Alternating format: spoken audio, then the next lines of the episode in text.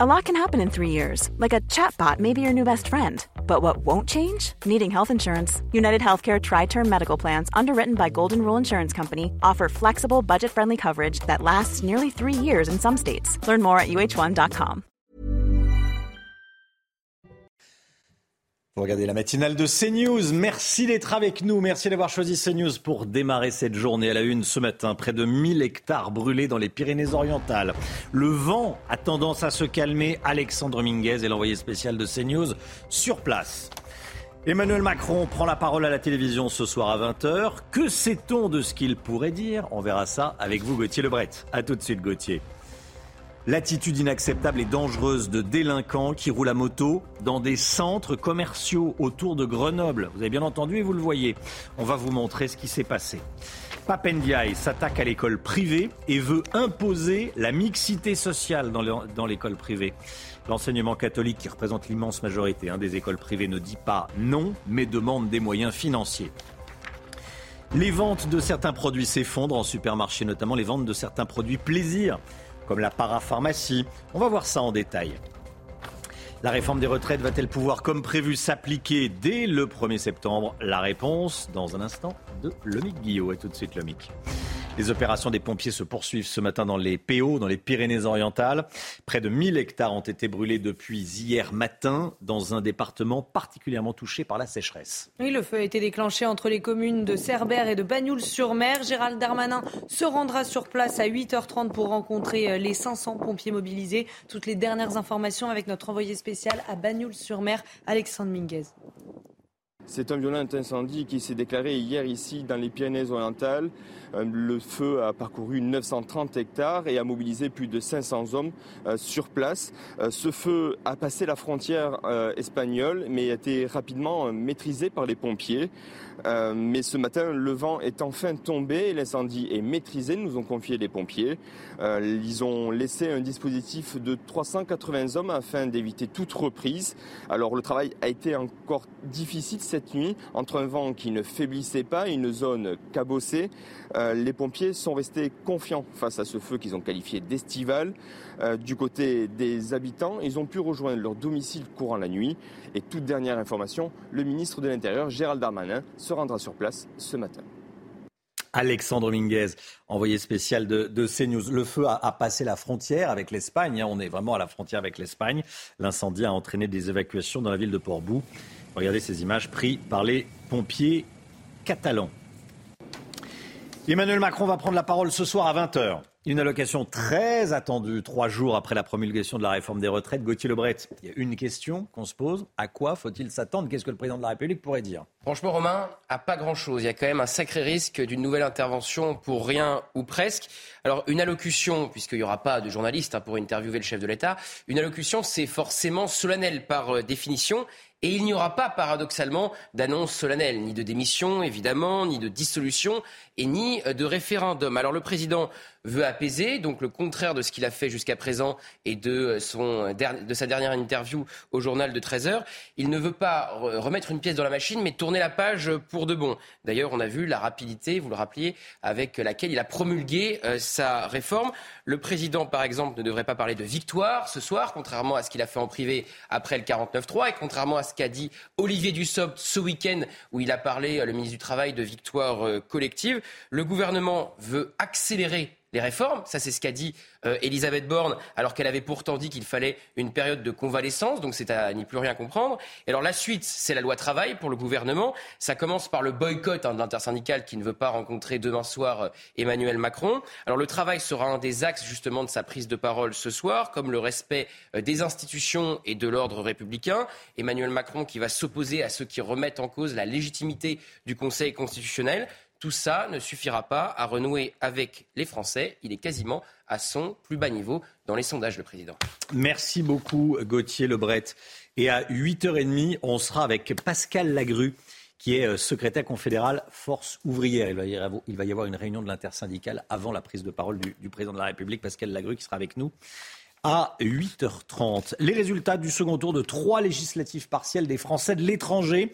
Ce sont les députés sortants qui ont été réélus pour la deuxième circonscription qui regroupe les, les pays d'Amérique latine et des Caraïbes. C'est la députée Renaissance Éléonore Carrois, euh, qui s'est imposée avec plus de 60% des voix face au candidat LFI NUPES. Euh, ce qui était très surveillé également, c'était euh, la huitième circonscription des Français de l'étranger, Chana. Oui, elle regroupe plusieurs pays du pourtour méditerranéen, dont Israël, l'Italie, la Grèce et la Turquie. Eh bien, c'est le LR Meyer Habib qui a été réélu avec près de 54% des voix. Et puis, dans la neuvième circonscription, les Français établis au Maghreb et en Afrique de l'Ouest ont choisi Karim Benchek, député Génération S NUPES.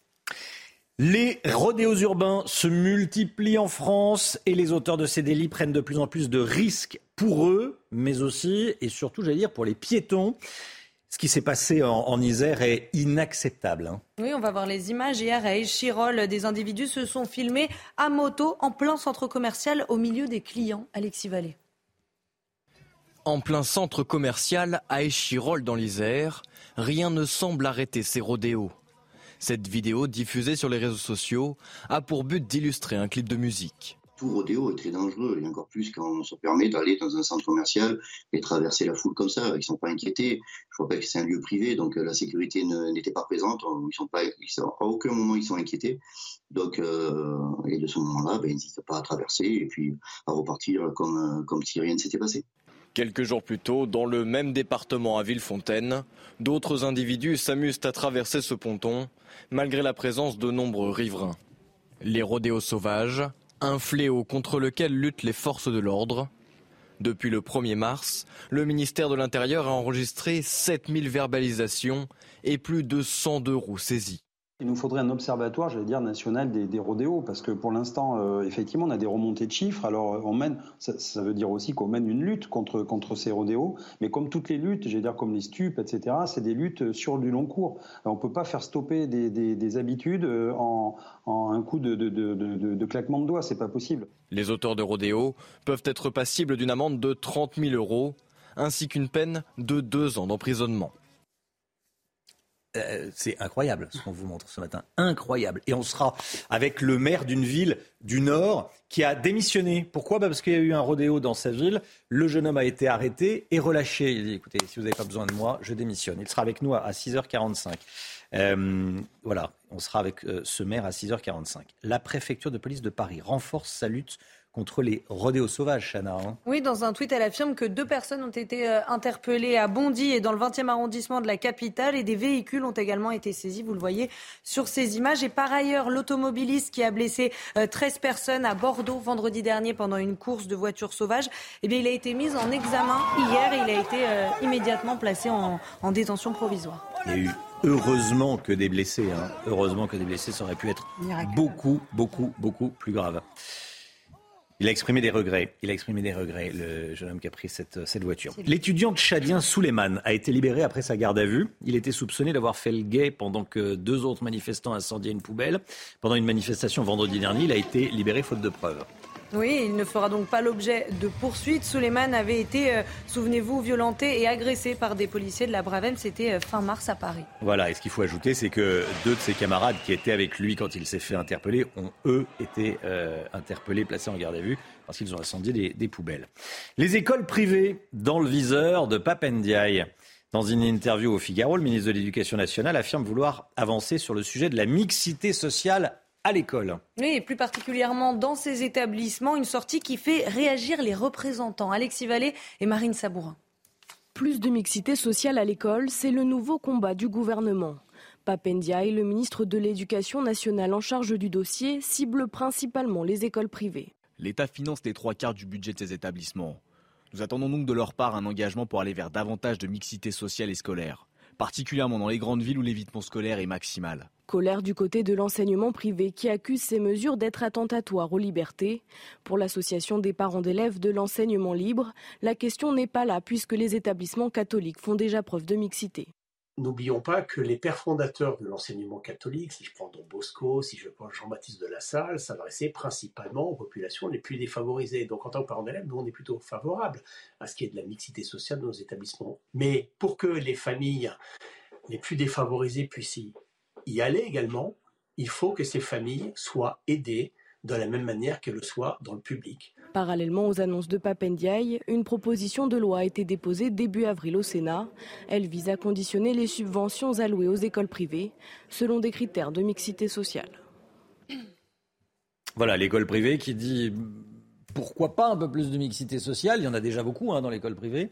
Euh, mais il faut des moyens financiers. C'est ce que dit l'école privée. Il faut que l'État nous donne de l'argent si vous voulez qu'on accueille euh, de nouveaux élèves. Allez, le sport tout de suite avec euh, l'OM qui l'a emporté hier soir, qui gagne une place au classement.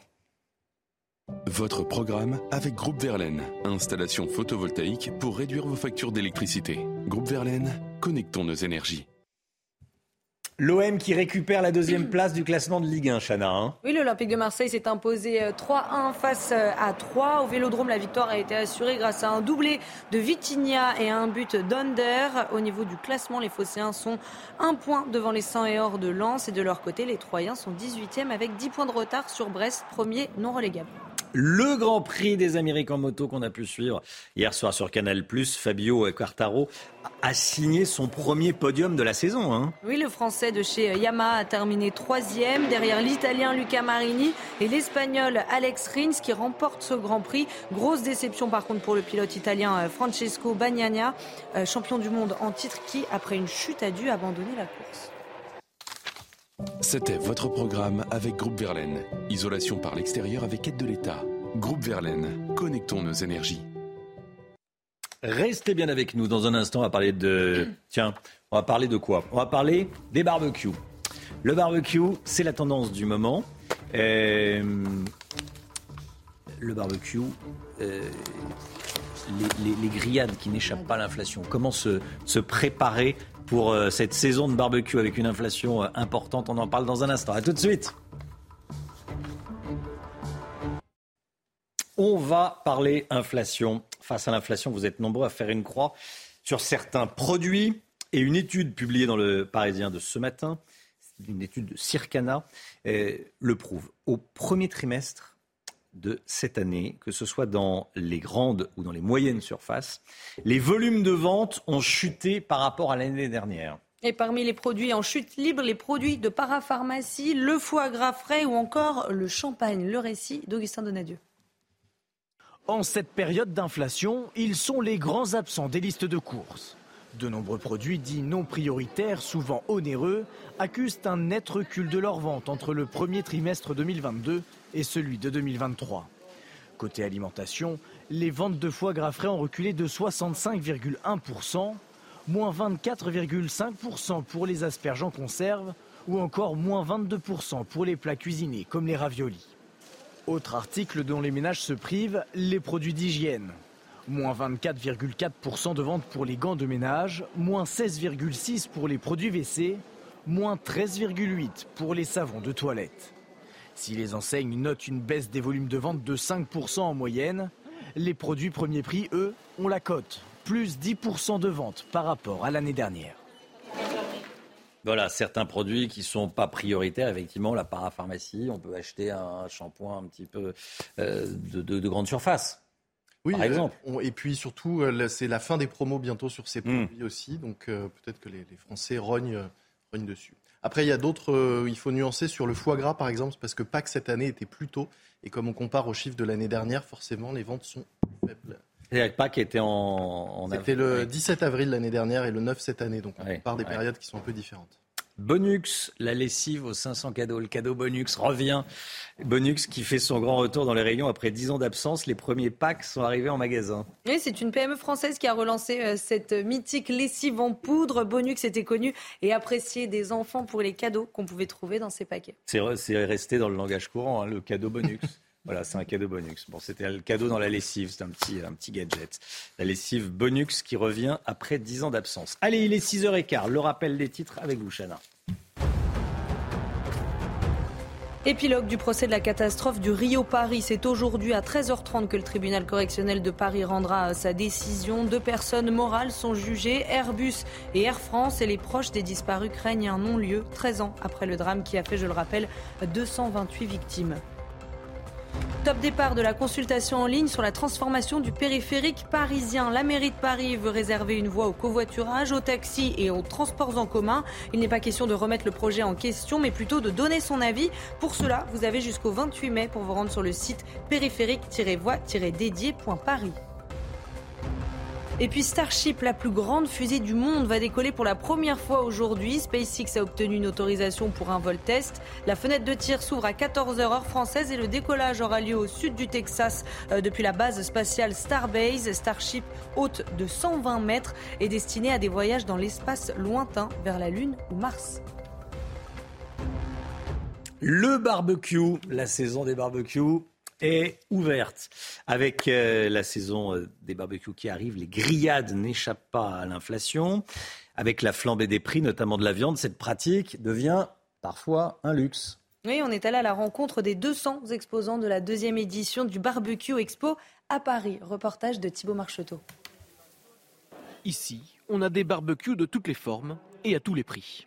Sur le barbecue charbon, ça va de 169 euros jusqu'à euh, 6 999 euros. Donc on a vraiment un panel très large avec euh, voilà, une couverture au maximum pour justement des spécificités et surtout des besoins différents. Une fois le barbecue acheté, place à la cuisine. Et si le prix de la viande a lui aussi augmenté, il en faut plus pour décourager ces amateurs de grillades. C'est le plaisir de la vie et ça, ça me tient à cœur. Même si ça augmente, euh, je mettrai le prix pour ça. C'est un moment de partage en fait avec toute la famille. Donc euh, tout ça, ça n'a pas de prix quoi. Et si la viande coûte cher, les fruits et légumes grillés remportent eux aussi un franc succès. Ce qu'on prône un peu sur le salon, c'est pas forcément non plus le tout viande tout le temps, euh, voilà, faire cuire des côtes de bœuf, des saucisses, des merguez. Enfin, nous, on a eu plein de, cooking shows, on, on, appelle ça comme ça ici, c'est des cours de cuisine, des démonstrations culinaires où on a fait griller, bah, je sais pas, des, fruits, des légumes, des ananas. Euh, euh, on a fait des desserts, des gâteaux au barbecue qui amènent un goût fumé. Viande, fruits ou légumes grillés, toutes les recettes sont bonnes pour profiter d'un bon moment en famille ou entre amis. La saison des barbecues, elle, est officiellement lancée. Qu'est-ce que c'est bon le barbecue, ça donne On adore. Hein euh, ces images impressionnantes, hier un avion en provenance du Mexique avec 14 passagers à bord a perdu une partie de son train d'atterrissage. Regardez, en pleine descente dans le nord du Guatemala. l'avion de la compagnie euh, guatémaltèque TAG a dû atterrir à côté de la piste, comme vous le voyez euh, sur cette photo. L'accident, heureusement, n'a fait aucune victime. Allez, 6h18, restez bien avec nous. Retraite, la réforme sera-t-elle vraiment appliquée à partir du 1er septembre? La, loi a été promulguée, la réforme a été promulguée, mais est-ce que techniquement c'est possible? On va poser la question à, à Guillot qui va nous répondre dans un instant. A tout de suite. Rendez-vous avec Pascal Pro dans l'heure des pros, du lundi au vendredi de 9h à 10h30. Votre programme avec IG. IG, bien plus que du trading, une équipe d'experts à vos côtés.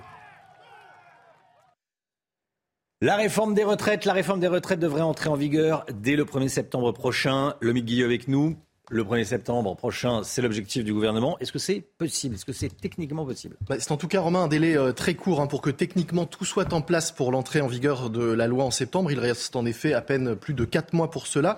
Le ministre du Travail, Olivier Dussopt, a déclaré malgré tout que les services de l'État et les caisses de retraite étaient, je cite, pleinement mobilisés pour mettre en œuvre la réforme au 1er septembre et s'assurer de la bonne information des usagers. Mais un certain nombre de syndicats ont déjà prévenu qu'à leur sens, il n'était pas possible que la nouvelle loi entre en vigueur si vite. Qu'est-ce qui pourrait retarder la mise en œuvre de la réforme alors? D'abord, il va falloir préparer les décrets d'application de la loi. Le site Monevox a compté, la loi comporte 98 occurrences du mot décret dans son texte. Une trentaine de ces décrets devraient être prêts euh, dès cet été, mais il n'est pas sûr à ce jour que tous les points soient réellement euh, éclaircis. Ce qui inquiète les syndicats, c'est la mise en œuvre de toutes les dispositions particulières. Interrogée par le Figaro, la CFE-CGC pointe ainsi la revalorisation spécifique pour les femmes qui ont des enfants, le sujet des carrières longues ou encore la pénibilité. Par exemple, pour les carrières longues, il y a désormais quatre bornes d'âge selon que vous ayez commencé à travailler à 16, 18, 20 ou 21 ans, mais le renvoi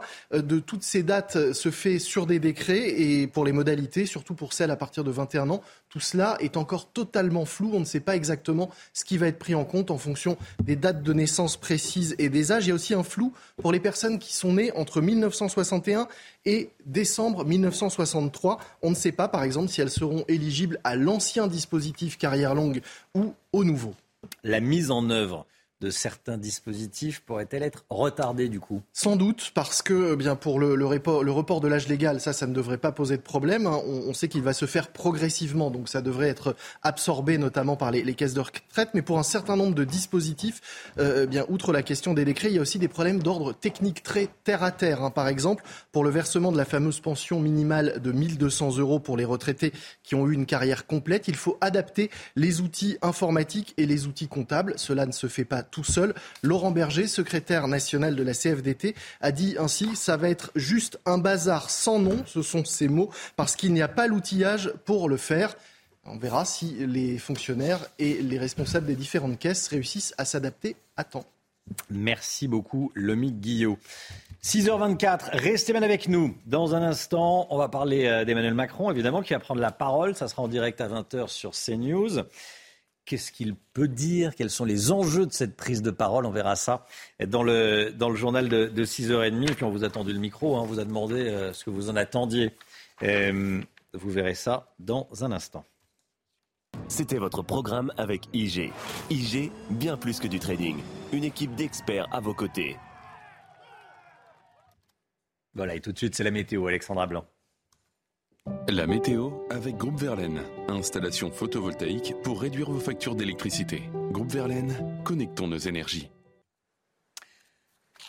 La météo avec vous, Alexandra Blanc, c'est globalement une belle journée qui nous attend avec le maintien du vent autour du golfe du Lion. Hein oui, le vent va se maintenir, mais il va un petit peu faiblir. On va le voir dans quelques instants. En attendant, les températures restent un petit peu fraîches ce matin avec le retour de quelques petites gelées matinales. Regardez notamment du côté du Montégoal ou encore à Romorantin avec en moyenne 0,7 degrés, en moyenne un petit degré seulement à Beauvais. Donc température parfois hivernale selon les régions en cette matinée de lundi. Alors côté ciel, eh bien, ça reste plutôt calme, un petit peu à l'image de ce week-end, même si les nuages restent non nombreux une nouvelle fois euh, ce matin euh, sur les régions de l'Est. On retrouve également un petit peu de neige entre le massif central et euh, le nord-est. Et puis toujours du plein soleil autour du golfe du Lion avec, je vous le disais, le vent qui faiblit quand même par rapport à ce week-end, mais qui reste tout de même bien présent avec des rafales de l'ordre de 60 à 70 km par heure. Le vent va se lever donc dans le courant de la matinée. Dans l'après-midi, eh bien, un retour d'Est sur les régions de l'Est avec donc localement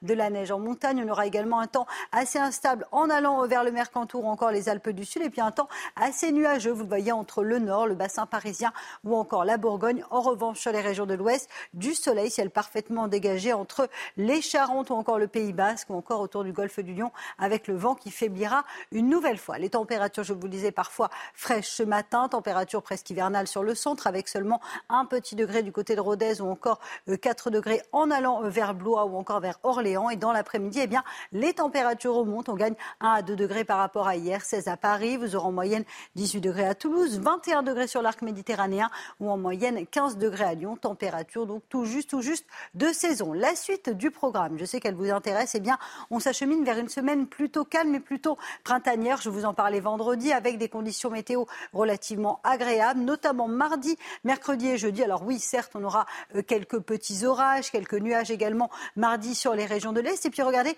retour de la bise avec ce flux de nord-est qui donc se met en place. Et donc, conséquence, les températures pourraient être petit peu fraîche si vous êtes exposé au vent, notamment euh, près des côtes de la Manche. Mercredi, pic de douceur, du beau temps partout. C'est vraiment une très belle journée qui vous attend. Et puis jeudi, de nouveau des orages par évolution diurne et des températures qui devraient très légèrement euh, rebaisser. Et regardez le vent qui est bien présent dans l'Hérault euh, depuis hier avec donc des conditions météo agréables côté ciel. Mais le vent se maintient. Il devrait donc faiblir aujourd'hui. C'est plutôt une bonne nouvelle puisque vous le savez, les incendies font leur grand retour malheureusement à la mi-avril, notamment sur les Pyrénées orientales. Situation donc à surveiller. On évite de jeter les mégots de cigarettes évidemment par la fenêtre. C'était la météo avec Groupe Verlaine. Isolation par l'extérieur avec aide de l'État. Groupe Verlaine, connectons nos énergies. Vous regardez la matinale de CNews. Merci d'être avec nous. Merci d'avoir choisi CNews pour démarrer cette journée et cette semaine. L'équipe est là, comme tous les matins. Chana Lousteau, Gauthier Lebret, Lomique Guillot et Alexandra Blanc, eh, bien sûr. À la une, Emmanuel Macron à la télévision ce soir à 20h. Ça sera à suivre en direct sur CNews. Qu'est-ce que vous en attendez? On vous a posé la question.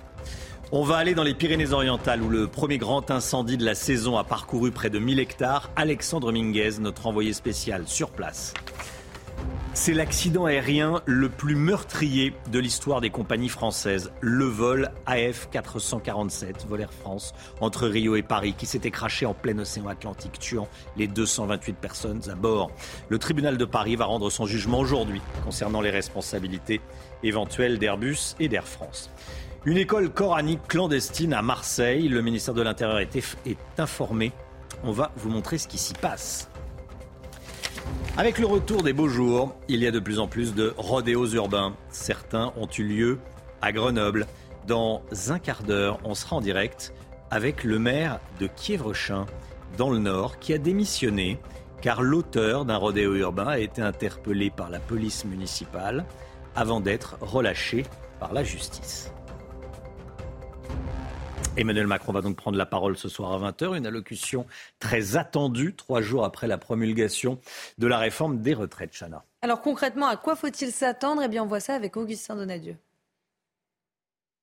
Il s'agira de la première allocution télévisée du président depuis la crise née de la réforme des retraites. Emmanuel Macron devrait prendre la parole à 20h dans une logique d'apaisement pour faire le bilan des trois mois de crise, selon le porte-parole du gouvernement. Le chef de l'État se projettera et donnera un cap pour les mois qui viennent, sans oublier pour autant les sujets du quotidien. L'inflation, la sécurité, les salaires ou encore l'école devraient être des thèmes abordés durant l'allocution du président. Ce dernier veut mettre toutes les forces politiques au travail avec les syndicats, alors que ceux-ci ont refusé la rencontre prévue à l'Élysée ce mardi. Une ambition au service de ce projet de. À 8h30, on sera avec Pascal Lagru, secrétaire confédéral Force ouvrière. Et comme tous les matins, on vous consulte dans la matinale, on vous donne la parole. Ce matin, on vous pose cette question. Qu'attendez-vous de l'allocution d'Emmanuel Macron? Écoutez vos réponses, c'est votre avis. Je m'attends à rien parce que, bah, en soi, il ne se rend pas compte de ce qu'il fait. Du coup, on peut s'attendre à rien de quelqu'un qui ne prend pas en compte notre avis. Non, parce que ça tourne toujours en boucle et qu'on n'apprend rien de nouveau. Ah, honnêtement, pas grand-chose, euh, vu ce qu'il nous a montré depuis le début, euh, c'est-à-dire une totale ignorance et un, même un mépris pour le peuple, j'attends rien du tout demain. Donc, euh, je pense qu'il y a un point de non-retour total là. Bah, j'attends rien du tout parce que les dés sont déjà donnés, hein. ça sera 64. Voilà, et on reviendra sur ce que Emmanuel Macron peut dire ce soir et sur ce qu'il peut proposer et peut-être euh, sur euh, ses velléités de s'associer à la droite. On verra ça avec vous. Gauthier Lebret à 6h50, édito politique. Le réalisateur Dominique Moll s'en prend à Emmanuel Macron et à son gouvernement sous les yeux du ministre de l'Éducation nationale. Dominique Moll, réalisateur multi-récompensé euh, de La Nuit du 12, le film La Nuit du 12, a dénoncé, je cite, le mépris du chef de l'État. Oui, c'était le 7 avril dernier. Il recevait le César des lycéens au grand amphithéâtre de la Sorbonne. Écoutez ce qu'il a dit concrètement. Je pense que ça ne doit pas être facile tous les jours d'exercer cette fonction au sein d'un gouvernement et avec un président dont les paroles et les actes euh, sont un peu le contraire des valeurs que devrait transmettre l'école. Un gouvernement et un président qui préfèrent imposer plutôt que dialoguer, qui préfèrent parfois le mépris au respect et à l'écoute, qui préfèrent cliver et diviser plutôt qu'unir,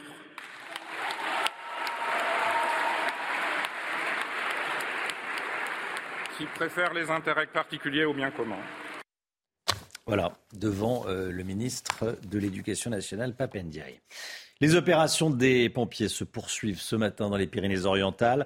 Près de 1000 hectares ont été brûlés depuis hier matin dans un département particulièrement euh, touché par la sécheresse. Le vent se calme. Le vent se calme, hein, Oui, le feu a été euh, déclenché entre les communes euh, de Cerbère et de Bagnouls-sur-Mer. Gérald Darmanin se rendra sur place à 8h30 pour rencontrer les 500 pompiers mobilisés. Les dernières informations avec notre envoyé spécial pour CNews à Bagnouls-sur-Mer, Alexandre Minguez. C'est un violent incendie qui s'est déclaré hier ici dans les Pyrénées-Orientales. Euh, le feu a parcouru 930 hectares et a mobilisé plus de 500 hommes euh, sur place. Euh, ce feu a passé la frontière espagnole mais a été rapidement maîtrisé par les pompiers. Mais ce matin, le vent est enfin tombé et l'incendie est maîtrisé, nous ont confié les pompiers. Ils ont laissé un dispositif de 380 hommes afin d'éviter toute reprise. Alors le travail a été encore difficile cette nuit, entre un vent qui ne faiblissait pas et une zone cabossée, euh, les pompiers sont restés confiants face à ce feu qu'ils ont qualifié d'estival. Euh, du côté des habitants, ils ont pu rejoindre leur domicile courant la nuit. Et toute dernière information, le ministre de l'Intérieur, Gérald Darmanin, se rendra sur place ce matin. Écoutez ce que, nous a dit, le maire de Bagnols-sur-Mer.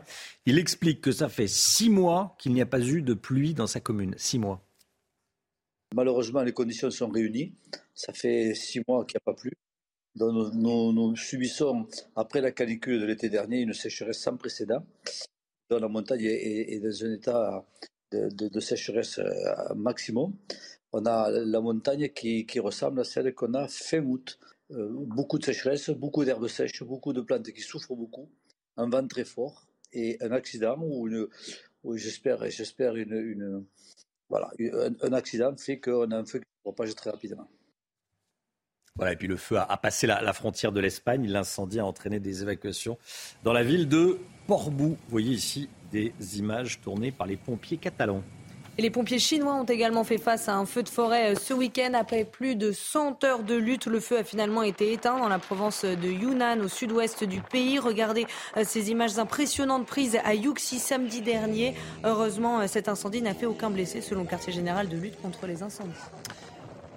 L'épilogue du procès de la catastrophe du Rio Paris. C'est aujourd'hui à 13h30 que le tribunal correctionnel de Paris rendra sa décision, Chana. Oui, deux personnes morales sont jugées, Airbus et Air France, et les proches des disparus craignent un non-lieu 13 ans après le drame qui, je le rappelle, a fait 228 victimes. Noémie Schulz. Le 7 décembre dernier, les parties civiles quittent la salle d'audience révoltées. Le réquisitoire vient de se terminer et les deux procureurs sont arrivés à la conclusion qu'ils ne peuvent pas demander la condamnation d'Airbus ou Air France. Il est impossible, selon eux, de démontrer l'existence d'une négligence constitutive d'une faute pénale. Honte à vous, crient les familles de victimes. On a demandé un procès équitable et là, il, ne prend pas du tout le chemin de, d'être équitable. C'était pas la peine d'attendre 13 ans pour avoir une parodie de justice. Soit on est complètement idiot, mais les propos qu'on a entendus aujourd'hui dans la bouche du parquet ne sont absolument pas représentatifs des neuf semaines de débat qui viennent de s'écouler. Donc on a un peu le sentiment qu'effectivement la décision a été prise avant même, j'ai envie de dire, le début du, du procès. Ça fait 46 ans que je suis dans les prétoires. C'est la première fois de ma vie que j'entends un procureur de la République plaider. Plaider. Ce procureur n'a pas requis il a plaidé, c'était le porte-voix d'Airbus et d'Air France à cette audience. Plusieurs scénarios possibles cet après-midi. La condamnation d'Airbus et Air France, ce qu'espèrent les victimes, une relaxe générale ou encore une relaxe partielle, c'est-à-dire qu'une des deux personnes morales seulement pourrait être condamnée. Une école coranique clandestine installée dans une résidence du 15e arrondissement de Marseille. C'est ce que craignent les habitants. Un abri de bois a été monté dans le jardin d'un locataire il y a plusieurs mois. Et depuis, les voisins vivent au rythme des appels à la prière et assistent au va-et-vient d'enfants accompagnés de leurs parents. Voyez ce reportage signé Stéphanie Rouquier. Depuis neuf mois, les habitants de cette résidence marseillaise constatent une activité inhabituelle dans cet abri de bois monté dans le jardin d'un locataire. Il y, a, tous les petits qui vont. Et les mamans, les mamans et tout, ils les amènent. C'est illégal, c'est vrai, c'est illégal. Ses voisins craignent qu'une école coranique clandestine ait été créée. Tous les week-ends et les vacances scolaires, une trentaine d'enfants fréquentent le site. À 100 mètres de là, il y a tout juste un an, un établissement musulman hors contrat avait été fermé par arrêté préfectoral, accusé de favoriser le repli communautaire. Cette résidente a alerté les autorités. Cette euh, cabane de prière est apparue, euh, je ne sais pas, très rapidement après la fermeture de l'école coranique primaire. Là. Personnellement, moi, j'ai vraiment compris que les gens cherchaient un endroit pour euh, que les enfants puissent être enseignés. J'entends devant chez moi la prière sans cesse. Donc ça devient vraiment plus possible. Selon nos informations, un imam sous cet abri de bois pour 200 euros par mois. Les locataires ont averti le gestionnaire de la résidence. Nous l'avons également contacté, mais il a refusé de nous répondre. Voilà, et à 7h10, on sera en direct avec Stéphane Ravier, qui est sénateur reconquête des euh, Bouches-du-Rhône. On va revenir euh, sur ce qui semble être, hein, euh, semble être une école coranique clandestine, donc dans une résidence marseillaise du 15e arrondissement de, Marseille. Le, ministère de l'Intérieur est, informé hein, de, la, situation. On verra quelles sont les, suites et les conséquences. La hausse du prix de l'énergie impacte durement le transport routier. Un entrepreneur du Bas-Rhin a converti toute la flotte de son entreprise au gaz pour des questions écologiques. Mais il y a eu un problème. Oui, entre-temps, il y a eu la guerre en Ukraine et donc aujourd'hui, il est au bord de la faillite. Le récit de Viviane Hervier. Lorsqu'en 2020, Laurent Dupuis fait le choix de convertir toute sa flotte de camions au GNL, gaz naturel liquéfié, ce chef d'entreprise de 56 ans est sûr d'avoir pris la bonne décision pour la planète. Même si chaque véhicule coûte 40% plus cher à l'achat, ce surinvestissement doit être compensé par des moteurs qui consomment moins et un carburant meilleur marché. Les 15 camions flambant neufs sont livrés au début du mois de février 2022, mais le 24 du même mois, l'armée russe envahit l'Ukraine. Et au même moment, euh, le prix du gaz euh, s'est envolé et atteint euh, des prix qui ont été jusqu'à 4,50 euros au plus cher, alors qu'on l'achetait à moins d'un euro deux ans auparavant. Son budget gaz représente plus de 30% de son chiffre d'affaires, intenable pour le transporteur qui a perdu 900 000 euros depuis le début de la crise. Aujourd'hui, il est contraint de demander pour son entreprise de 50 salariés son placement en redressement judiciaire. J'étais content du travail que je faisais et, de l'image qu'on avait. Et aujourd'hui, euh, mettre un genou à terre euh, à cause d'une guerre qui ne nous concerne pas ou qui est lointaine, donc euh, c'est un peu triste. L'entreprise de Laurent Dupuis n'a bénéficié d'aucune aide. Cela pourrait changer. Le ministère de l'économie s'est engagé à étudier les cas particuliers afin d'ajuster les aides de l'État quand cela est nécessaire. Allez, le sport avec du, du rugby et la victoire du Stade toulousain. Votre programme avec Groupe Verlaine. Installation photovoltaïque pour réduire vos factures d'électricité. Groupe Verlaine, connectons nos énergies. Victoire du Stade toulousain en top 14 en clôture de la 22e journée de top 14. Toulouse qui s'est imposé à domicile face à Lyon 36 à 31. Oui, trois essais pour les Rouges et Noirs et quatre essais pour le Loup. Les Toulousains euh, confortent leur place de leader. Ils ont rendez-vous à Paris pour affronter le Stade français samedi. Quant aux Lyonnais, ils reculent à la sixième place avec deux points d'avance seulement sur euh, l'Union Bordeaux-Bègles. C'était votre programme avec Groupe Verlaine. Isolation par l'extérieur avec aide de l'État. Groupe Verlaine, connectons nos énergies. On sera dans un instant en direct avec le maire de Kievrechin. C'est dans le nord. On va parler des, rodéos urbains. Il y a eu des rodéos urbains euh, ces derniers jours autour de Grenoble. Euh, là, ça se passe dans le nord. Le maire a fait interpeller l'auteur d'un rodéo urbain et il a été relâché par la justice. Le maire a démissionné. Désabusé, un maire démissionne. Euh, bonjour, monsieur le maire. Merci d'être avec nous et, à tout de suite. On se retrouve juste après la petite pause pub. C'est News, il est 7h moins le quart. Bienvenue à tous. Tout d'abord, le point info, Chana Lousteau. L'automobiliste qui a blessé 13 personnes à Bordeaux vendredi dernier pendant une course de voitures sauvages a été mis en examen hier. Il est accusé de blessures involontaires aggravées et infraction à la loi sur les rodéos urbains. Il a été placé en détention provisoire et comparaîtra le 7 juin prochain devant le tribunal correctionnel de Bordeaux. Quant aux trois passagers de la voiture, ils sont ressortis libres. Le G7 veut cesser sa pollution plastique. Objectif des pays membres, zéro nouvelle pollution d'ici 2040. Euh, Ils se sont euh, également engagés hier à accélérer leur sortie des énergies fossiles dans tous les secteurs. L'année dernière, le G7 s'était déjà engagé à décarboner majoritairement leur secteur électrique d'ici 2035, un objectif reconfirmé hier. Et puis après 12 jours, Silvio Berlusconi est sorti des soins intensifs. L'ancien chef du gouvernement italien reste toutefois hospitalisé dans un hôpital de Milan. Âgé de 86 ans, il souffre d'une infection pulmonaire et d'une leucémie chronique. L'état de santé de Berlusconi inquiète depuis un certain temps. Le mois dernier, il avait déjà passé 4 jours dans le même hôpital. On est en direct avec Pierre Griner. Bonjour Monsieur le maire, maire de Kievrechin dans le Nord. Merci beaucoup d'être euh, en direct avec nous ce matin. Vous avez démissionné à cause des rodéos urbains et de l'impuissance des autorités. Déjà, racontez-nous ce qui s'est passé. Ça démarre par euh, l'arrestation il y a un mois d'un jeune homme en motocross dans votre ville. Pour bien comprendre, vous êtes à la frontière avec la Belgique. Hein Exactement. Bonjour à toutes et à tous. Déjà, merci de m'accueillir pendant votre matinale. Effectivement, il y a un peu plus d'un mois, euh, ma police municipale patrouillait euh, dans ma commune, a repéré euh, une jeune personne sur une motocross à l'arrêt, a souhaité l'appréhender. À ce moment-là, le jeune a démarré est parti en trombe, a grillé deux stops, a pris une rue à contresens. La police municipale a réussi à l'intercepter puisqu'il a chuté de son propre chef. il a été remis euh, à l'officier de police judiciaire euh, avec euh, qui a pris contact avec le parquet. La moto a pu être saisie temporairement et le lendemain, le parquet de Valenciennes a, lui a, comment dire, il a reçu un rappel à la loi et a demandé à mes policiers municipaux de lui rendre la motocross sur laquelle il roulait la veille. Oui, c'est ça. Et du coup, qu'est-ce qui s'est passé ensuite?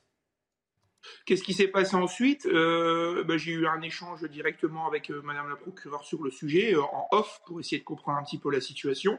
Puisque c'est une situation sur laquelle on n'avait plus l'habitude d'avoir ce type de décision, notamment sur le fait que les motos étaient directement saisies, puisque la plus grosse problématique, il y a la sanction d'une part, mais il y a aussi le fait de, de, confisquer les véhicules, parce que si vous rendez les véhicules, on se rend compte que très rapidement, euh, les véhicules, on les retrouve euh, sur la voie publique à recommencer à faire les uberlus euh, et à pourrir la vie de la commune et des différents quartiers. Vous êtes sympa en parlant d'Hurluberlu. Hein. Bah, quel est le profil du jeune à moto? Est-ce qu'il a recommencé? Oui, puisque la moto, alors les faits ont eu lieu le mercredi, la moto était restituée le vendredi matin, le samedi après-midi, il était dans la commune avec d'autres copains, ah si on peut appeler ça comme ça, en train de, en train de rouler n'importe comment sur la voie publique. Et là, euh, la moutarde vous est montée au nez, euh, comme on dit, et vous avez décidé de démissionner. Vous avez dit à quoi ça sert d'être maire si j'ai euh, dire, aucun impact sur la vie, quotidienne de mes, administrés? Parce qu'en plus, vous aviez mis en place, mis en place de, la sécurité, hein, des caméras. Exact, exactement. En fait, le, sentiment, euh, c'est de se dire euh, qu'on est en tant que, maire euh, un, acteur local en termes de prévention de la délinquance, en termes d'action un peu plus curative, et que les élus ont investi, toute étiquette confondue et toute taille de commune confondue, vous pouvez regarder depuis plusieurs années, ont investi pas mal d'argent dans la vidéoprotection, dans les polices municipales, c'est le cas chez moi. et, l'idée, c'était de se dire, on se donne les outils euh, au maximum pour éviter euh, les problématiques et, maintenir une certaine tranquillité publique. Mais il y a aussi d'autres acteurs sur le territoire, les acteurs qui, sont représentés euh, localement par la police nationale, par la gendarmerie. Je suis dans un secteur police nationale, mais aussi les services de justice qui doivent travailler dans le même sens. Il suffit pas de déployer des moyens humains, des moyens technologiques pour appréhender des jeunes qui font du rodéo ou sur d'autres bêtises si derrière vous n'avez pas le relais au niveau de la justice termes de sanctions, on a l'impression de servir à rien. Donc effectivement, ce sentiment d'être inutile euh, est arrivé en moi et hmm. j'ai donc souhaité déposer ma démission auprès de la préfecture, euh, enfin sous-préfecture de Valenciennes, démission qui est remontée jusqu'à la préfecture du Nord euh, à Lille. Et à ce jour, vous êtes maire démissionnaire, vous êtes encore en fonction ou pas? Alors à ce jour, je suis toujours en fonction puisque la législation est organisée de la manière suivante. Le maire, remet sa démission au, sous-préfet d'arrondissement de rattachement de sa commune. Donc pour moi, c'est ce que je disais il y a quelques instants, c'était Valenciennes. Et puis euh, le, préfet a à peu près un mois pour répondre. Réponse que je n'ai pas eue euh, à l'heure actuelle. Alors depuis, on a eu un travail un petit peu plus resserré. Je ne suis pas resté euh, dans, dans, dans, dans, sans réponse de la part des services de l'État, mais en tout cas, des missions non acceptées, non acceptées par l'État, qui en off pour être tout à fait clair avec vous, vous dit, mais attendez, on ne peut pas accepter une démission pour des conditions comme celle-là de la part d'un élu. Quel message on enverrait? Ben moi, la réponse que je donne, c'est aussi, euh, c'est malheureux d'en arriver là et c'est malheureux qu'il y ait une prise de conscience seulement quand un maire démissionne. Le message qu'on envoie, c'est aussi le message que peut envoyer des fois la justice en rendant des, des, motos ou des véhicules dangereux, hein, c'était l'actualité récente encore à Bordeaux, euh, à des gens qui font tout et n'importe quoi sur la voie publique. Merci beaucoup, monsieur le maire. Tiens, on va, on va regarder ce qui s'est passé autour de, Grenoble. Euh, Bordeaux, c'était une voiture, mais là, regardez, c'est des motos en, dans un centre commercial. Voilà comment ça se passe. À Grenoble, enfin, à côté de Grenoble, à Échirol. Euh, de, des individus dangereux à moto qui roulent à moto dans un centre commercial avec des, des, clients, bien sûr. Et là, c'est à Villefontaine, voilà, dans un, dans un, euh, un centre commercial à ciel ouvert. Voilà, idem, on passe tranquillement à moto je l'ai ajouté, tout est normal. Merci beaucoup, monsieur le maire. Pierre Griner, maire de Kievrechin dans le Nord. Bon, peut-être peut que le préfet va réussir à vous, à vous rattraper, à vous faire rester avec, ses, avec des arguments. Bon, on verra, on va suivre. Merci, monsieur le maire, d'avoir été en direct avec nous ce matin dans, dans la matinale de CNews. Bonne journée à vous. Il est 7h moins 10. Dans un instant, la politique. Comment euh, Emmanuel Macron peut-il s'en sortir? Et s'il mettait le cap à droite Est-ce que c'est possible? On verra ça avec vous, Gauthier Lebret, dans un instant. A tout de suite. La politique avec Gauthier Lebret. Comment peut s'en sortir Emmanuel Macron maintenant en mettant le cap à droite? C'est la théorie de certains. Gauthier, est-ce que l'issue se trouve du côté des républicains, selon vous, pour le président de la République? Alors effectivement, c'est la petite musique depuis un certain temps. Emmanuel Macron devrait mettre le cap à droite pour s'en sortir et pourquoi pas nommer un LR à Matignon, comme Gérard Larcher, le président du Sénat, ou un ancien républicain, comme Gérald Darmanin, Bruno Le Maire, ou Sébastien Lecornu, pour tenter d'élargir sa majorité. Arrêtons, c'est une chimère. Pactiser avec les républicains ne sauvera pas Emmanuel Macron et vice-versa d'ailleurs. Déjà parce que ce qu'Emmanuel Macron gagnerait à droite, il le perdrait à gauche. Sacha Houlier, président de la commission des lois tenant de l'aile gauche de la Macronie, a dit qu'il ne voulait pas euh, d'un tel pacte. C'était hier dans les colonnes du JDD. Faudrait pas en plus que des frondeurs apparaissent, mais à la limite, ce n'est pas le plus grave. C'est une chimère parce qu'Emmanuel Macron a déjà tenter d'élargir sa majorité avec les républicains, précisément sur la réforme des retraites. Et on a vu comment ça s'est terminé par un 49-3. Et donc même s'il nommait un républicain à Matignon, il n'emporterait pas l'entièreté du groupe Les Républicains à l'Assemblée avec lui, tant ils sont divisés. Le groupe imploserait et donc il n'aurait pas suffisamment de députés pour avoir une majorité absolue. Ça ne changerait rien à son problème et si ça avait changé quoi que ce soit, ça aurait été déjà le cas sur les retraites. Il n'aurait pas eu besoin d'utiliser un 49-3.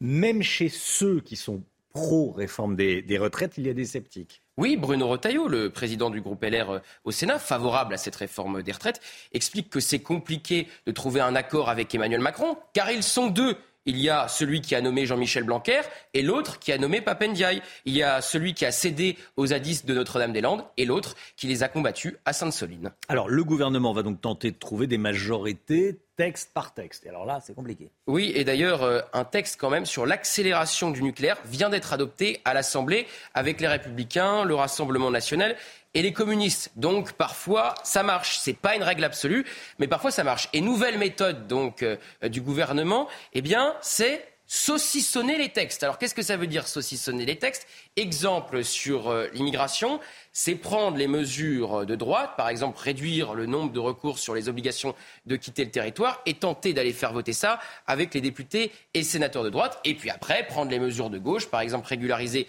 les travailleurs sans papier dans les métiers en tension et aller faire voter ça avec les mesures euh, de gauche. Donc le gouvernement planche sur cette euh, nouvelle méthode. C'est une stratégie court-termiste qui ne permettra pas de sortir de l'impasse politique. Gauthier Lebret, merci Gauthier. 8h15, soyez là. Laurence Ferrari reçoit ce matin Louis Alliot, le maire Rassemblement national de Perpignan. 6h56, la musique. Votre programme avec Groupe Verlaine. Installation photovoltaïque pour réduire vos factures d'électricité. Groupe Verlaine, connectons nos énergies. Comme tous les matins, la musique un peu avant 7 heures.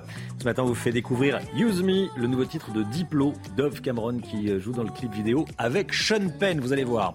Univers country et disco.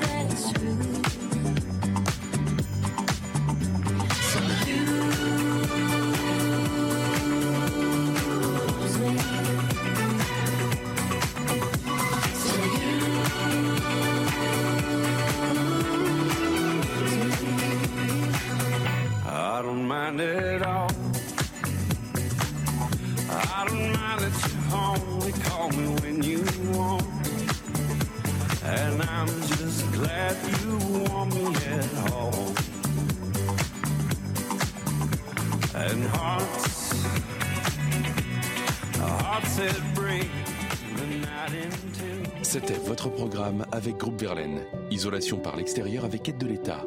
Groupe Verlaine, connectons nos énergies. Près de 1000 hectares brûlés dans les Pyrénées-Orientales. On va y aller dans, dans un instant, mais tout d'abord, c'est la météo. Alexandra Blanc. La météo avec Groupe Verlaine. Installation photovoltaïque pour réduire vos factures d'électricité. Groupe Verlaine, connectons nos énergies. La météo avec vous, Alexandra, avec des températures qui restent un petit peu fraîches ce matin. Hein. Oui, température un petit peu fraîche, le tout avec un temps relativement calme. Le temps restera néanmoins assez nuageux une bonne partie de la journée sur les régions de l'Est, avec localement un petit peu de brouillard, mais sur les régions de l'Ouest ou encore autour du golfe du Lion, eh bien, le beau temps est bel et bien au rendez-vous avec le maintien du Mistral et de la Tramontane, même si le vent faiblit. Hein. La Tramontane va bien faiblir aujourd'hui avec des rafales de l'ordre de 60 à 70 km par heure. Et puis dans l'après-midi, on a ce qu'on appelle en météo un retour d'Est avec un temps assez variable entre le bassin parisien, le nord ou encore en allant euh, vers les Alpes avec euh, localement quelques orages attendus. On aura toujours un petit peu de neige en montagne et un temps relativement calme sur la façade ouest avec du grand beau temps si vous êtes à La Rochelle, à Bordeaux ou encore à Toulouse. A priori, le ciel restera parfaitement dégagé. Les températures un petit peu fraîches, on vous le disait euh, ce matin, 6 degrés à Paris, un petit degré seulement du côté d'Aurillac ou encore 6 degrés à Grenoble. Et dans l'après-midi, eh bien, les températures remontent un petit peu. On va gagner 1 à 2 degrés par rapport à hier, avec en moyenne 12 degrés du côté de Clermont-Ferrand. Vous aurez 16 degrés à Paris, 19 degrés pour la pointe bretonne ou encore localement 21 degrés autour du golfe du Lion. La suite du programme, conditions météo calme tout au long de la semaine. Petit pic de douceur attendu pour la journée de mercredi avec des températures qui vont donc rebaisser pour la fin de semaine. Mais c'est globalement un temps très agréable qui vous attend. Et puis du côté de Saint-Malo, regardez ces images. Un temps relativement nuageux hier. Ça devrait un petit peu s'améliorer aujourd'hui avec le retour du soleil par l'ouest. C'était la météo avec Groupe Verlaine. Isolation par l'extérieur avec aide de l'État. Groupe Verlaine, connectons nos énergies. Vous regardez la matinale de CNews. Merci d'être avec nous. Merci d'avoir choisi CNews pour démarrer cette journée et cette semaine. À la une ce matin, près de 1000 hectares brûlés dans les Pyrénées-Orientales. Le vent se calme. Ce matin, Alexandre Minguez est l'envoyé spécial de CNews sur place. Emmanuel Macron prend la parole à la télévision ce soir à 20h. Que sait-on de ce qu'il pourrait dire? On verra ça avec Gauthier Lebret. A tout de suite Gauthier. L'attitude inacceptable et dangereuse de délinquants qui roulent à moto dans des centres commerciaux autour de Grenoble. On en parle ce matin, on va vous montrer en détail ce qui s'est passé. Vous songez à acheter une voiture hybride mais vous vous posez encore beaucoup de questions. Pierre Chasseret va tenter d'y répondre ce matin. Les opérations des pompiers se poursuivent actuellement dans les Pyrénées-Orientales. Près de 1000 hectares ont été brûlés depuis hier matin dans un département particulièrement touché par la sécheresse, Chana. Hein. Oui, le feu a été déclenché entre les communes de Cerbère et de Bagnoul-sur-Mer. Gérald Darmanin se rendra sur place à 8h30 pour rencontrer les 500 pompiers euh, mobilisés. Les toutes dernières informations avec notre envoyé spécial à Bagnoul-sur-Mer, Alexandre Minguez. C'est un violent incendie qui s'est déclaré ici dans les Pyrénées-Orientales. Il a parcouru 930 hectares et mobilisé plus de 500 hommes. Euh, le feu a passé euh, la frontière espagnole et a été rapidement maîtrisé par les pompiers. Euh, mais ce matin, le vent est enfin tombé. le feu est maîtrisé, euh, nous ont déclaré euh, les pompiers, et ils ont laissé un dispositif de 380 hommes euh, sur place afin d'éviter toute reprise. Alors le travail de cette nuit a été très difficile car le vent ne faiblissait pas et le terrain et cabossé. Ils nous ont confié qu'ils sont restés en fait confiants euh, toute la nuit face à ce feu euh, déclaré estival du côté des habitants. Ils ont pu rejoindre leur domicile courant la nuit. Et toute dernière information, le ministre de l'Intérieur, Gérald Darmanin, se rendra sur place ici à Cerbère. Voilà, et le feu a passé la frontière hein, de, de l'Espagne. L'incendie a entraîné des évacuations dans la ville de Portbou, Là, ce sont des images tournées par les pompiers catalans, avec euh, l'hélicoptère des, pompiers catalans, côté espagnol. Hein, évidemment. Emmanuel Macron va prendre la parole ce soir à 20h. Ça sera en direct sur CNews, bien sûr. Allocution très attendue, trois jours après la promulgation de la, de la réforme des, retraites. Gauthier Lebret, à quoi faut-il s'attendre de cette prise de parole du président de la République? Franchement, Romain, à pas grand-chose. Il y a un sérieux risque d'une nouvelle, nouvelle intervention pour rien ou presque. Une allocution, euh, parce qu'il n'y aura pas de journaliste hein, pour interviewer le président, c'est une allocution. Et donc, par définition, c'est forcément solennel. Or, il n'y aura pas d'annonce solennelle, pas de démission, pas de dissolution, pas de référendum. Alors, le président dit vouloir euh, apaiser, donc le contraire hein, de ce qu'il a fait jusqu'à présent, et notamment de sa dernière interview au journal euh, de 13 heures, qui avait même renforcé les cortèges de l'inter-syndical. Il ne veut pas, cette fois-ci, remettre une pièce dans la machine, mais tourner la page pour de bon. D'ailleurs, on a vu la rapidité avec laquelle il a promulgué euh, cette réforme. Le président, euh, par exemple, ne devrait pas parler de victoire ce soir, contrairement à ce qu'il avait dit en privé après l'utilisation euh, du 49.3 et contrairement à ce qu'a dit son ministre du Travail ce week-end, Olivier Dussopt, qui a parlé de victoire collective. Était-ce le moment? Le gouvernement veut accélérer les réformes. C'est ce qu'a dit la première ministre, qui avait pourtant dit qu'il fallait une période de convalescence. C'est à n'y plus rien comprendre. La suite pour le gouvernement, c'est la loi travail, la loi plein emploi. Ça commence mal par le boycott de l'intersyndicale qui ne veut pas rencontrer le président demain. Le travail, ça sera justement un des axes de l'allocution du président ce soir, comme le respect des institutions et de l'ordre républicain. Emmanuel Macron qui va s'opposer à ceux qui remettent en cause le Conseil constitutionnel, sa légitimité. Tout ça ne suffira pas à renouer avec les Français. Le président retrouve quasiment son niveau d'impopularité des Gilets jaunes.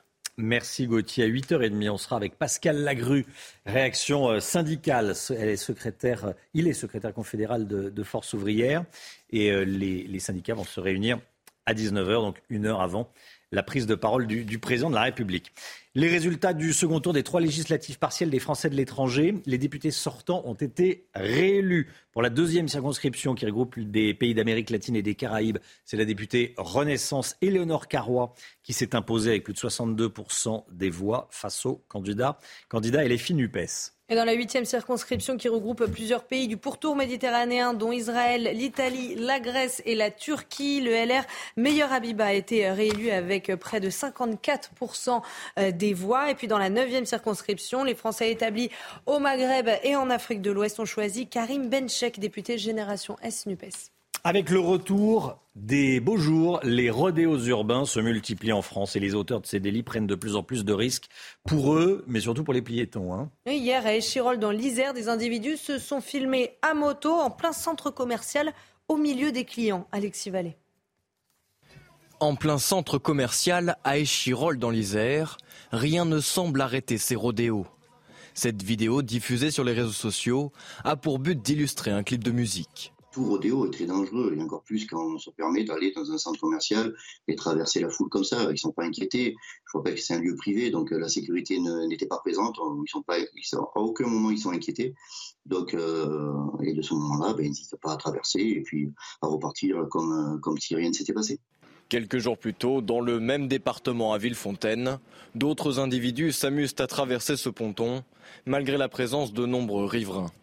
Les rodéos sauvages, un fléau contre lequel luttent les forces de l'ordre. Depuis le 1er mars, le ministère de l'Intérieur a enregistré 7000 verbalisations et plus de 102 roues saisies. Il nous faudrait un observatoire, j'allais dire, national des, rodéos, parce que pour l'instant, euh, effectivement, on a des remontées de chiffres. Alors, on mène, ça, veut dire aussi qu'on mène une lutte contre, contre ces rodéos, mais comme toutes les luttes, j'allais dire comme les stupes, etc., c'est des luttes sur du long cours. on ne peut pas faire stopper des, des, habitudes euh, en, en, un coup de, de, de, de claquement de doigts, c'est pas possible. Les auteurs de rodéos peuvent être passibles d'une amende de 30 000 euros, ainsi qu'une peine de deux ans d'emprisonnement. La préfecture de police de Paris renforce sa lutte contre les rodéos sauvages. Dans un tweet, elle affirme que deux personnes ont été interpellées à Bondy. Et dans le 20e arrondissement de Paris, des véhicules ont également été saisis. Allez, le sport avec l'OM qui récupère la deuxième place du classement de Ligue 1. Votre programme avec Groupe Verlaine. Installation photovoltaïque pour réduire vos factures d'électricité. Groupe Verlaine, connectons nos énergies. L'OM qui récupère la deuxième place de, de, la Ligue 1 grâce à sa victoire face à 3, 3 buts à 1. Au Vélodrome, la victoire a été assurée grâce à un doublé de Vitinha et un but d'Under. Au niveau du classement, les Phocéens sont un point devant les 100 et or de Lens. Et de leur côté, les Troyens sont 18e avec 10 points de retard sur Brest, premier non relégable. De la moto, de la moto à présent avec le Grand Prix des, des Amériques qui était à, à suivre sur Canal+. Fabio Quartaro Cartararo, pardon, a, signé son premier podium de la saison. Hein. Oui, le Français de chez Yamaha a terminé troisième derrière l'Italien Luca Marini et l'Espagnol Alex Rins qui remporte ce Grand Prix. Et grosse déception pour le pilote italien Francesco Bagnaia, champion du monde en titre qui après une chute a dû abandonner la course. C'était votre programme avec Groupe Verlaine. Isolation par l'extérieur avec aide de l'État. Groupe Verlaine, connectons nos énergies. École clandestine coranique à Marseille, dans le 15e arrondissement de Marseille. Dans un instant, on sera en direct avec Stéphane Ravier, sénateur reconquête des, Bouches-du-Rhône. Stéphane Ravier, vous avez alerté le ministre de l'Intérieur. On va vous montrer les, euh, images et puis on est en direct avec vous, Stéphane Ravier, dans, un instant, juste après la petite pause publicitaire. A tout de suite. C'est News et les 7h11. Merci d'être avec nous. Bonjour Stéphane Ravier, sénateur de Reconquête des Bouches-du-Rhône en direct dans la, dans la matinale. On diffuse ce reportage depuis le début de la matinale, c'est assez incroyable. On, va voir les, on va voir les images. Il y a une école euh, coranique qui a été euh, installée dans un quartier de Marseille. École coranique clandestine, évidemment. On voit ici des images amateurs. C'était le 13 avril dernier, donc il y a, il y a seulement euh, quelques jours. Euh, vous avez écrit au ministre de l'Intérieur pour lui demander de fermer cette école euh, coranique. Alors, ce qui se passe est, assez fou. Euh, comment est-ce que vous avez été mis au courant? Les habitants de la résidence qui, j'allais dire, qui jouxte, oui et non, parce que le, comment dire, en tout cas, ils, m'ont contacté. Ils, oui. m'ont contacté il y, a, il y, a, quelques jours parce que ils avaient saisi la mairie de secteur socialiste dirigée par Madame Galli, qui n'a pas répondu.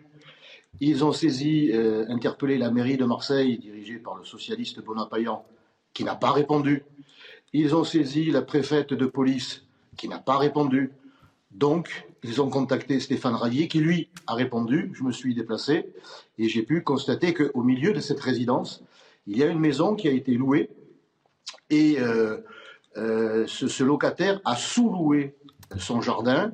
Et dans le jardin, il a été construit une sorte de chalet et dans ce chalet, euh, un imam accueille les mercredis après-midi, les week-ends et les jours fériés des enfants, des petits euh, Marseillais, euh, et un enseignement coranique leur sont octroyés. le soir, le soir, ce sont les adultes. Ce sont les adultes qui se pressent dans cette mosquée clandestine. Et ce que j'ai pu constater aussi, c'est que cet établissement, si je puis dire, a, vu le jour quelques, quelques temps après la fermeture d'une première école coranique euh, clandestine qui se situait à une centaine de mètres euh, de, ce, de cette école-là. Voilà, euh, le hasard a fait que elle, a donc, elle a donc ouvert ses portes quelques temps après. L'indifférence générale des pouvoirs publics, la peur aussi sans doute, a fait que ce, ce, cette école coranique a pu euh, se développer puisque cela fait quasiment un an que ça dure. Est-ce que ce que vous nous dites, c'est que je me déplace et, je fais en sorte et j'ai saisi effectivement le ministre, le ministre de l'Intérieur. Ce que vous nous dites, Stéphane Ravier, c'est que d'autres élus ont été euh, mis au courant hein, et personne n'a bougé. Bien sûr, cette, euh, cette résidence se trouve dans le 15e arrondissement les partie des quartiers nord de Marseille, il y a une mairie, une mairie dirigée par les amis de Madame Galli, bien connue à Marseille et pas seulement à Marseille, qui n'a pas répondu. Et le maire de Marseille n'a pas répondu. Il faut dire qu'il y a quelques, quelques jours à peine, M. Payan et Madame Galli visitaient euh, le, lycée euh, dans, un 15e, dans le 15e arrondissement toujours, un lycée musulman proche, réputé proche des frères musulmans. Bon, association euh, euh, considérés comme terroristes dans de nombreux pays. Alors, c'est sans doute pas leur priorité que de venir faire le ménage dans ce domaine-là, dans ces quartiers-là. Hmm. Donc, vous dites que ça, ça fait un an que ça dure. Est-ce qu'on a une idée de ce qui est enseigné? Euh, C'est très compliqué. Évidemment que les, hmm. les habitants n'ont pas, je dirais, l'opportunité et n'osent pas participer à, à, à ces, à ces, réunions, à ces formations. Hein. Il, compte, sur les pouvoirs publics pour, pour savoir ce qui s'y passe et, le cas échéant, comme je le pense et comme je l'espère, euh, faire fermer euh, cette école clandestine. Il y a euh, le, secret qui entoure l'activité de, ces, de, de, cette école. le ministre de l'Intérieur vous a pas encore répondu pour le moment? Je l'ai saisi très récemment, donc il ne m'a pas encore répondu, mais je compte sur lui pour qu'il le fasse, d'autant que désormais il a tous les outils législatifs. entre, entre ses mains pour agir vite dans l'intérêt des habitants, dans l'intérêt de tous, dans l'intérêt de tous les Marseillais. Stéphane Ravier, vous suspectez qu'il y en ait d'autres, des, écoles coraniques clandestines à Marseille, dans certains quartiers de Marseille? Au vu de la, du développement de cette euh, immigration de peuplement, de cette immigration de remplacement euh, et, du développement euh, de l'islamisme et de l'islamisation à Marseille, on peut, on peut le penser. Moi, quand j'étais maire de secteur des 13e et 14e arrondissements, eh bien, j'avais fait fermer déjà une école coranique clandestine dans le 14e arrondissement. En tout cas, il y a une volonté, une détermination de la part de ces gens-là que de développer leur leur réseau, euh, leur réseau euh, scolaire euh, coranique, parce qu'ils savent très bien que les pouvoirs publics s'en désintéressent parce qu'ils ont toujours soi-disant quelque chose d'autre à faire, mais surtout parce qu'ils ont peur d'agir. Moi, je n'ai pas peur d'agir. On me, on me contacte, je me déplace et je fais le nécessaire. Merci beaucoup Stéphane Ravier, sénateur reconquête des Bouches-du-Rhône. Bonne journée. Merci d'avoir été en direct avec nous. Maintenant, les autorités savent, hein, toutes les autorités. Il y a un sénateur qui est informé, qui a euh, alerté le ministre de l'Intérieur. La maire d'arrondissement euh, sait tout. On va voir ce qui va, ce qui va se passer. Merci Stéphane Ravier d'avoir été en direct avec nous ce matin dans la matinale. 7h17, le point info avec Chanel Housteau.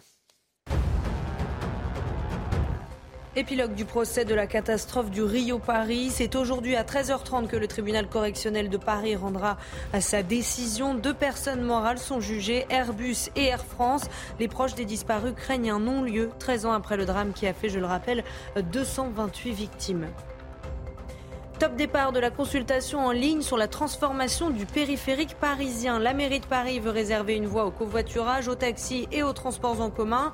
Alors il n'est pas question de remettre le projet en question, mais plutôt de donner son avis. Pour cela, vous avez jusqu'au 28 mai pour vous rendre sur le site périphérique-voie-dédié.paris. Et puis Starship, la plus grande fusée du monde, va décoller pour la première fois aujourd'hui. SpaceX a obtenu une autorisation euh, pour un vol test. La fenêtre de tir s'ouvre à 14h heure française. Le décollage aura lieu au sud du Texas depuis la base spatiale Starbase. Starship haute de 120 mètres est destinée à des voyages dans l'espace lointain vers la Lune et vers Mars. IG, bien plus que du trading. Une équipe d'experts à vos côtés. L'économie avec l'homme Guillot, 52% des entreprises françaises disent qu'elles connaissent des difficultés de recrutement, alors que le chômage est toujours à 7,2% au niveau national. C'est un chiffre qui reste élevé, hein, le MIC. Oui, on, on a du mal à comprendre. Oui, d'autant que c'est un chiffre qui progresse en plus. Hein, c'est la Banque de France qui le dit. Elle fait une étude depuis deux ans sur les, les, besoins de recrutement et les difficultés de recrutement euh, des entreprises. Et elle constate que ces difficultés augmentent. En mai 2021, 36% des entreprises disaient qu'elles avaient déjà des difficultés de recrutement. Elles sont aujourd'hui 52%. C'est plus d'une sur deux. Et ces difficultés de recrutement touchent particulièrement les grandes entreprises, les grands groupes, ceux qui comptent plus de 5000 salariés. Là, elles sont 64% à connaître ces problèmes de recrutement contre 40% des TPE, les petites et moyennes entreprises. Comment s'expliquent ces difficultés? Eh bien parce que même si, comme vous le rappeliez, hein, le chômage est toujours de 7,2% en France, il y a une forte accélération du nombre de Français qui retrouvent un emploi ces derniers mois et parce que dans le même temps, les entreprises, elles, elles continuent à créer de nouveaux emplois. En clair, le nombre d'offres d'emploi augmente plus vite que le nombre de demandeurs d'emploi et résultat, il devient difficile de trouver la bonne personne pour le bon poste. On estime qu'il y aurait à ce jour 350 000 emplois non pourvus en France. Oui, parce que c'est pas parce qu'il y a un emploi disponible qu'on a forcément en face la personne avec la bonne expérience et les bonnes compétences. Et puis, autre difficulté que pointe la Banque de France, proposer un salaire attractif. Sans surprise, ce sont les entreprises qui proposent les salaires les plus faibles qui ont le plus de mal à recruter. Quels sont justement les, secteurs ou métiers concernés Alors selon l'étude de la Banque de France, les secteurs du transport, de l'informatique, du commerce, de l'industrie sont particulièrement touchés par ces difficultés de recrutement, plus l'hôtellerie-restauration, mais ça, on le, le, savait déjà. Et puis côté métier, les services à la personne, les métiers du numérique et certains métiers du luxe, notamment dans le cuir, la chaussure, sont très recherchés en ce moment. Ah, il est vrai que malgré tout, savoir que d'un côté, il y a encore 2 millions de chômeurs et de l'autre, 350 000 postes qui ne sont pas pourvus, qui ne trouvent pas preneur. C'est un paradoxe qui peut sembler difficile à comprendre, mais c'est surtout la preuve qu'il faut sans doute à minima revoir notre politique de formation et d'orientation. C'était votre programme avec IG. IG, bien plus que du trading. Une équipe d'experts à vos côtés. C'est News, il est 7h21. Merci d'être avec nous. Si vous envisagez d'acheter une voiture, restez bien avec nous. Est-ce qu'il faut prendre ou pas l'hybride rechargeable? C'est Pierre Chasseret qui va répondre à cette question. Voiture hybride, est-ce que c'est le meilleur compromis ou pas? Qu'est-ce qu'il faut savoir avant d'acheter? On verra ça avec Pierre dans un instant. A tout de suite. Rendez-vous avec Pascal Pro dans l'heure des pros, du lundi au vendredi de 9h à 10h30. L'automobile avec vous, Pierre Chasseret. Bonjour Pierre. Bonjour Romain. Vous hésitez concernant le choix de votre prochaine voiture. Écoutez bien, vous songez peut-être à l'hybride, on en parle beaucoup, mais vous posez encore des questions. On va essayer de répondre à ces questions avec vous, Pierre. Alors déjà, il existe deux types d'hybridation pour les véhicules, ce qu'on appelle l'hybride léger, le non rechargeable, et puis l'hybride rechargeable. Alors le non rechargeable, la plupart du temps, ce sont des batteries qui sont la plupart du temps plus petites, donc qui vous permettent juste de servir d'appoint, de gagner un petit peu sur la consommation de carburant. C'est un bon choix lorsque vous n'avez pas d'accès à une prise à domicile ou pas vraiment d'accès non plus à des bornes de recharge en libre service. Eh bien, dans ces cas-là, vous pouvez opter pour cet hybride léger. Alors, dans quel cas une voiture hybride est avantageuse par rapport à une voiture 100% électrique ou à une voiture, j'allais dire à l'ancienne, euh, essence ou diesel, quoi. Alors là, on va se pencher davantage sur les véhicules rechargeables. Ceux-là ont vraiment une capacité de batterie un petit peu plus suffisante qui vous permet quand même de rouler, notamment en ville, la plupart du temps, à l'électrique et donc à consommer très peu. Alors si vous circulez essentiellement dans les grandes villes, euh, cette fois-ci, c'est le 100% électrique qui va avoir l'avantage. En revanche, si vous faites quasiment que des gros trajets. Avantage thermique, encore, mais tout simplement parce que la double motorisation d'un véhicule hybride va peser un petit peu plus lourd, donc vous consommez un peu plus, notamment sur les trajets autoroutiers. Si vous avez une consommation de voiture plutôt urbaine, et puis normale, hein, quelques week-ends de temps à autre, dans ce cas-là, l'hybride, c'est la solution. L'hybride rechargeable. Hein. L'hybride rechargeable. Est-ce que le surcoût à l'achat est rentabilisé dans le temps? Oui, parce Au bout de combien de temps C'est ça la question. parce que sur une un véhicule hybride rechargeable, on est en gros, selon les marques, les modèles, entre 5 et 10 000 au-dessus du prix du thermique. Donc c'est ça la question. Quand est-ce qu'on le rentabilise? Est-ce qu'on va le rentabiliser? Eh bien, on le rentabilise très vite. J'ai pris des calculs, franchement, euh, qui sont bas, rentabilisés en environ 4 ans pour un véhicule hybride que vous achetez, surtout au prix des carburants d'aujourd'hui. Donc ce véhicule hybride, lorsque vous avez une vraie consommation de votre véhicule, allez travailler des schémas qui font moins de 50 km par jour, et que vous partez de temps à autre en week-end ou en vacances et que vous faites des longs trajets kilométriques, dans ce cas-là, l'hybride, c'est évidemment la solution. Allez, j'ai une petite nuance, un petit bémol. C'est que les véhicules hybrides ne bénéficient plus du bonus écologique. Et ça, c'est vraiment très complexe à comprendre parce que certes, ça utilise quand même encore de l'énergie fossile. Très concrètement, on les, paye au prix fort. On les paye au prix fort et c'est très dommageable parce que c'est un vrai marché pour tous ceux qui habitent notamment euh, dans des zones où le véhicule électrique n'est pas possible. Le véhicule hybride, c'est peut-être un schéma de transition et on parle souvent de transition écologique. C'est peut-être ça aussi la transition écologique. Retrouvez votre programme avec Kenol, fabricant français de lubrifiants et fluides de performance qui vous font économiser du carburant. C'est News, il est 7h28. Merci d'être avec nous. Le temps, Alexandra Blanc. La météo avec Groupe Verlaine. Installation photovoltaïque pour réduire vos factures d'électricité. Groupe Verlaine, connectons nos énergies. Alexandra, la journée sera plutôt ensoleillée. Hein oui, globalement, c'est le soleil qui va l'emporter, même si les nuages restent nombreux ce matin euh, sur le nord-est du pays ou encore en allant vers les régions centrales. On retrouve également un petit peu de neige en montagne, un temps assez brumeux en remontant vers le Val de Saône. À noter également le vent qui faiblit en Méditerranée, Mistral et Tramontane, qui sont donc de nouveau au rendez-vous, mais qui faiblissent quand même par rapport à la journée d'hier. Dans l'après-midi, eh bien, on a ce qu'on appelle en météo un retour d'est, avec localement un temps assez variable, assez instable entre les Alpes et la Côte d'Azur. Vous aurez d'ailleurs beaucoup de nuages aujourd'hui. Toujours un petit peu de neige en montagne, maintien également du vent en Méditerranée, puis toujours du grand beau temps sur la façade ouest. Hein. Si vous êtes à La Rochelle, à Brest ou encore sur le Pays Basque, eh bien, le ciel restera parfaitement dégagé aujourd'hui. Côté température, c'est un petit peu frais ce matin. Retour de quelques gelées. On l'a vu à Beauvais, notamment, avec en moyenne un petit degré. Des températures froides également en allant euh, vers Limoges ou encore vers Clermont-Ferrand, entre 3 et 6 degrés ce matin. Mais dans l'après-midi, eh bien, les températures repartent légèrement à la hausse par rapport à hier. Ce sera très doux pour nos amis bretons. 19 degrés à Brest, 16 degrés pour le Pays Basque. Vous aurez 15 degrés à Lyon et localement jusqu'à 21 degrés autour du golfe du Lyon. C'est globalement une belle semaine qui vous attend. Du soleil quasiment partout. On aura quelques petits orages par évolution diurne, notamment en montagne. Et puis mercredi, pic de douceur. À noter également le maintien de la bise sur les régions euh, du nord. Puis jeudi, quelques petits orages et à Gravelines dans le nord, justement. Attention, vent sensible prévu euh, cette semaine avec un ressenti parfois un petit peu plus frais. C'était la météo avec Groupe Verlaine. Isolation par l'extérieur avec aide de l'État. Groupe Verlaine, connectons nos énergies. Bienvenue à tous, merci d'être avec nous et d'avoir choisi CNews. L'équipe est là, tout le monde est là, comme tous les matins. Hein. Euh, à la une ce matin, une école coranique clandestine à Marseille. Le ministre de l'Intérieur est informé. On va vous montrer ce qui s'y passe. Emmanuel Macron à la télévision ce soir à 20h, allocution à suivre en direct sur CNews bien sûr. Qu'est-ce que vous en attendez? On vous a posé la question.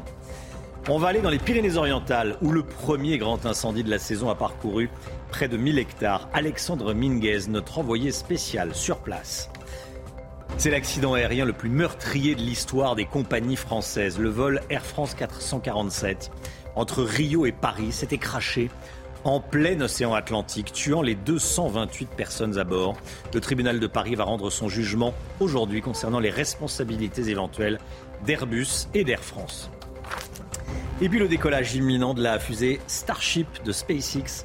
Elle devrait s'envoler pour la première fois à 14h depuis le sud du Texas. Tout ce qu'il faut savoir sur la plus grande fusée du monde dans un instant. Une école coranique clandestine installée dans une résidence à Marseille. C'est en tout cas euh, ce que suspectent les, les habitants de cette résidence. C'est dans un abri de bois que ça se passe, un abri de bois qui a été monté dans le jardin d'un locataire. Il y a plusieurs mois maintenant. Hein. Et depuis, les voisins vivent au rythme des appels à la prière et assistent au va-et-vient d'enfants accompagnés de leurs parents. Voyez ce reportage signé Stéphanie Roquet. Depuis neuf mois, les habitants de cette résidence marseillaise constatent une activité inhabituelle dans cet abri de bois monté dans le jardin d'un locataire. Il y a tous les petits qui vont. Et les mamans et les mamans et tout, ils les amènent. C'est illégal, c'est vrai, c'est illégal. Ses voisins craignent qu'une école coranique clandestine ait été créée. Tous les week-ends et les vacances scolaires, une trentaine d'enfants fréquentent le site.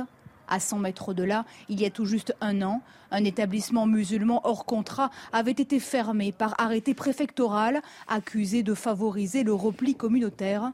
Cette résidente a alerté les autorités. Cette euh, cabane de prière est apparue, euh, je ne sais pas, très rapidement après la fermeture de l'école coranique primaire. Là. Personnellement, moi, j'ai vraiment compris que les gens cherchaient un endroit pour euh, que les enfants puissent être enseignés. J'entends devant chez moi la prière sans cesse. Donc ça devient vraiment plus possible. Selon nos informations, un imam sous cet abri de bois pour 200 euros par mois. Les locataires ont averti le gestionnaire de la résidence. Nous l'avons également contacté, mais il a refusé de nous répondre.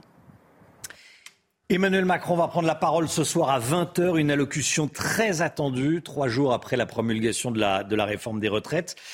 Euh, allocution euh, ce soir que vous pourrez suivre en direct sur CNews. Alors concrètement, à quoi faut-il s'attendre? On voit ça avec Augustin Donadieu. Il s'agira de la première allocution télévisée du président depuis la crise née de la réforme des retraites. Emmanuel Macron devrait prendre la parole à 20h dans une logique d'apaisement pour faire le bilan des trois mois de crise, selon le porte-parole du gouvernement.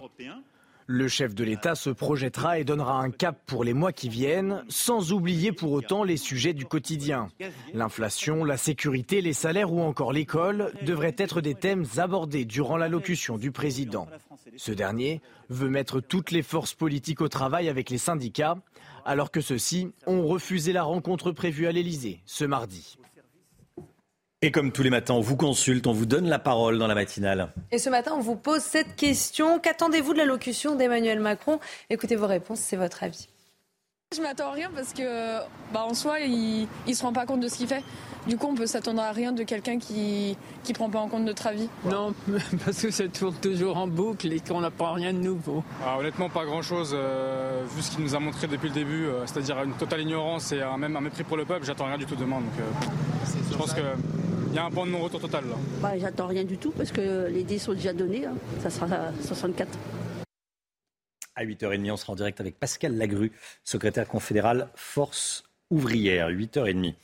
Les opérations des pompiers se poursuivent ce matin dans les Pyrénées-Orientales. Près de 1000 hectares brûlés depuis hier matin dans un département particulièrement touché par la sécheresse. Et le feu a été déclenché entre les communes de Cerbère et de Banyuls-sur-Mer. Gérald Darmanin se rendra sur place à 8h30 pour rencontrer les 500 pompiers euh, mobilisés. Les toutes dernières informations avec notre envoyé spécial à Banyuls, Alexandre Minguez. C'est un violent incendie qui s'est déclaré ici dans les Pyrénées-Orientales. Il a parcouru 930 hectares et mobilisé plus de 500 hommes. Euh, le feu a passé euh, la frontière espagnole et a été rapidement maîtrisé par les pompiers. Euh, mais ce matin, le vent est enfin tombé. le feu est maîtrisé, euh, nous ont déclaré euh, les pompiers, et ils ont laissé un dispositif de 380 hommes euh, sur place afin d'éviter toute reprise. Alors le travail de cette nuit a été très difficile car le vent ne faiblissait pas et le terrain est cabossé. ils nous ont confié qu'ils sont restés en fait confiants euh, toute la nuit face à ce feu euh, déclaré euh, estival du côté des habitants. Ils ont pu rejoindre leur domicile courant la nuit. Et toute dernière information, le ministre de l'Intérieur, Gérald Darmanin, se rendra sur place ici à Cerbère. Alexandra Blanc avec nous. Les vents étaient très forts hier dans les Pyrénées-Orientales. Ce matin, ça se calme. Hein. Oui, hier, les vents ont localement dépassé les 100 km par heure. Aujourd'hui, la bonne nouvelle, c'est que le vent va faiblir. Alors, il recommence un petit peu à se lever. Nous avons actuellement 71 km heure de vent euh, du côté du Cap Béar, donc situé dans les Pyrénées-Orientales. C'est situé à peu près à 10 km au nord du lieu de l'incendie. D'ailleurs, on va le voir sur l'animation. Eh bien, regardez ces vents. Le vent qui faiblit un petit peu autour du golfe du Lion. Ça soufflait beaucoup plus fort hier. Ça souffle encore aujourd'hui, mais ça devrait faiblir aujourd'hui. A priori, à partir de demain, plus de vent. Mais c'est vrai que de nouveau, ces feux et surtout euh, ces vents hein, qui euh, se maintiendront encore aujourd'hui, puisque quand même 60-70 km hors de vent, ce n'est pas rien. Et malheureusement, cela suffit une nouvelle fois à attiser cet incendie. Merci Alexandra. L'épilogue du procès de la catastrophe aérienne du Rio-Paris. C'est aujourd'hui à 13h30 que le tribunal correctionnel de Paris va rendre sa décision. Deux personnes morales sont jugées, Airbus et Air France. Et les proches des disparus craignent un non-lieu 13 ans après le drame qui a fait, je le rappelle, 228 victimes. Le récit de Noémie Schulz. Le 7 décembre dernier, les parties civiles quittent la salle d'audience révoltées. Le réquisitoire vient de se terminer et les deux procureurs sont arrivés à la conclusion qu'ils ne peuvent pas demander la condamnation d'Airbus ou Air France. Il est impossible, selon eux, de démontrer l'existence d'une négligence constitutive d'une faute pénale. Honte à vous, crient les familles de victimes. On a demandé un procès équitable et là, il, ne prend pas du tout le chemin de, d'être équitable. C'était pas la peine d'attendre 13 ans pour avoir une parodie de justice. Soit on est complètement idiot, mais les propos qu'on a entendus aujourd'hui dans la bouche du parquet ne sont absolument pas représentatifs des neuf semaines de débat qui viennent de s'écouler. Donc on a un peu le sentiment qu'effectivement la décision a été prise avant même, j'ai envie de dire, le début du, du, du procès. Ça fait 46 ans que je suis dans les prétoires. C'est la première fois de ma vie que j'entends un procureur de la République plaider. Plaider. Ce procureur n'a pas requis, il a plaidé. C'était le porte-voix d'Airbus et d'Air France à cette audience. Plusieurs scénarios possibles cet après-midi. La condamnation d'Airbus et Air France, ce qu'espèrent les victimes, une relaxe générale ou encore une relaxe partielle, c'est-à-dire qu'une des deux personnes morales seulement pourrait être condamnée. CNews, 7h38. Merci d'être avec nous. Restez bien sur CNews dans un instant. On vous dit tout sur Starship, la plus grande fusée du monde qui va décoller pour la première fois aujourd'hui. SpaceX a obtenu une autorisation pour un vol test. On va voir ça dans un instant. Bon réveil à tous, à tout de suite. Merci d'être avec nous. Décollage imminent. Starship, la plus grande fusée du monde, va décoller pour la première fois aujourd'hui. SpaceX a obtenu une autorisation pour le vol. La fenêtre de tir, Chana, s'ouvre à 14h. Hein. Oui, 14h heure française, et le décollage aura lieu au sud du Texas depuis la base spatiale Starbase. Starship haute de 120 mètres est destiné à des voyages dans l'espace lointain vers la Lune et vers Mars. Tout ce qu'il faut savoir avec Marine Sabourin. C'est la fusée la plus puissante du monde. Starship, 120 mètres de haut, soit l'équivalent d'un immeuble de 30 étages, est un lanceur multifonction. Conçue pour envoyer des satellites en orbite, cette fusée peut aussi transporter des astronautes et peut même servir de station-service de l'espace pour que les autres fusées puissent se ravitailler en carburant. Et pour cela, les ingénieurs ont conçu un nouveau moteur permettant d'emporter au moins 100 tonnes de matériel en orbite. C'est cinq fois plus que les derniers lanceurs créés par SpaceX. Mais la particularité de cette fusée est qu'elle est entièrement réutilisable. Au premier étage de Starship se trouve en effet un lanceur qui propulse dans l'espace la partie supérieure et qui revient se poser au sol. Au-dessus se trouve un vaisseau spatial qui pourra changer selon les missions. Une révolution dans le monde spatial, Elon Musk souhaite que cette nouvelle fusée devienne un moyen de transport généralisé n'importe où dans le système solaire, et en particulier vers Mars, le but ultime de SpaceX. Formidable. La hausse du prix de l'énergie impacte durement le, transport routier. Un entrepreneur du Bas-Rhin a converti toute la flotte de son entreprise au gaz pour des questions écologiques. Mais problème, entre-temps, il y a eu la guerre en Ukraine et aujourd'hui, il est au bord de la faillite. Le récit de Viviane Hervier. Lorsqu'en 2020, Laurent Dupuis fait le choix de convertir toute sa flotte de camions au GNL, gaz naturel liquéfié, ce chef d'entreprise de 56 ans est sûr d'avoir pris la bonne décision pour la planète. Même si chaque véhicule coûte 40% plus cher à l'achat, ce surinvestissement doit être compensé par des moteurs qui consomment moins et un carburant meilleur marché. Les 15 camions flambant neufs sont livrés au début du mois de février 2022, mais le 24 du même mois, l'armée russe envahit l'Ukraine.